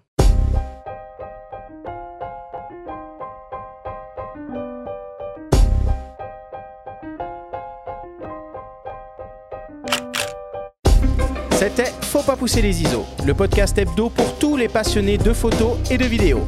Toutes les semaines, retrouvez Arthur Azoulay, Benjamin Favier et leurs invités pour parler de sujets matos, techniques et inspiration. Cet épisode vous a été présenté par MPB, qui est tout simplement la plus grande plateforme en ligne au monde pour acheter, vendre et échanger du matériel photo et vidéo d'occasion. Abonnez-vous à notre chaîne et retrouvez l'intégralité de nos émissions depuis toutes les plateformes d'écoute, comme Spotify, Apple Podcasts, Google Podcasts, Deezer, Amazon Music et YouTube. Si vous aimez notre podcast, n'hésitez pas à liker, à vous abonner et à nous laisser un petit commentaire. On se retrouve dans quelques semaines pour un nouvel épisode. D'ici là, faites de la photo et n'oubliez pas, faut pas pousser les ISO.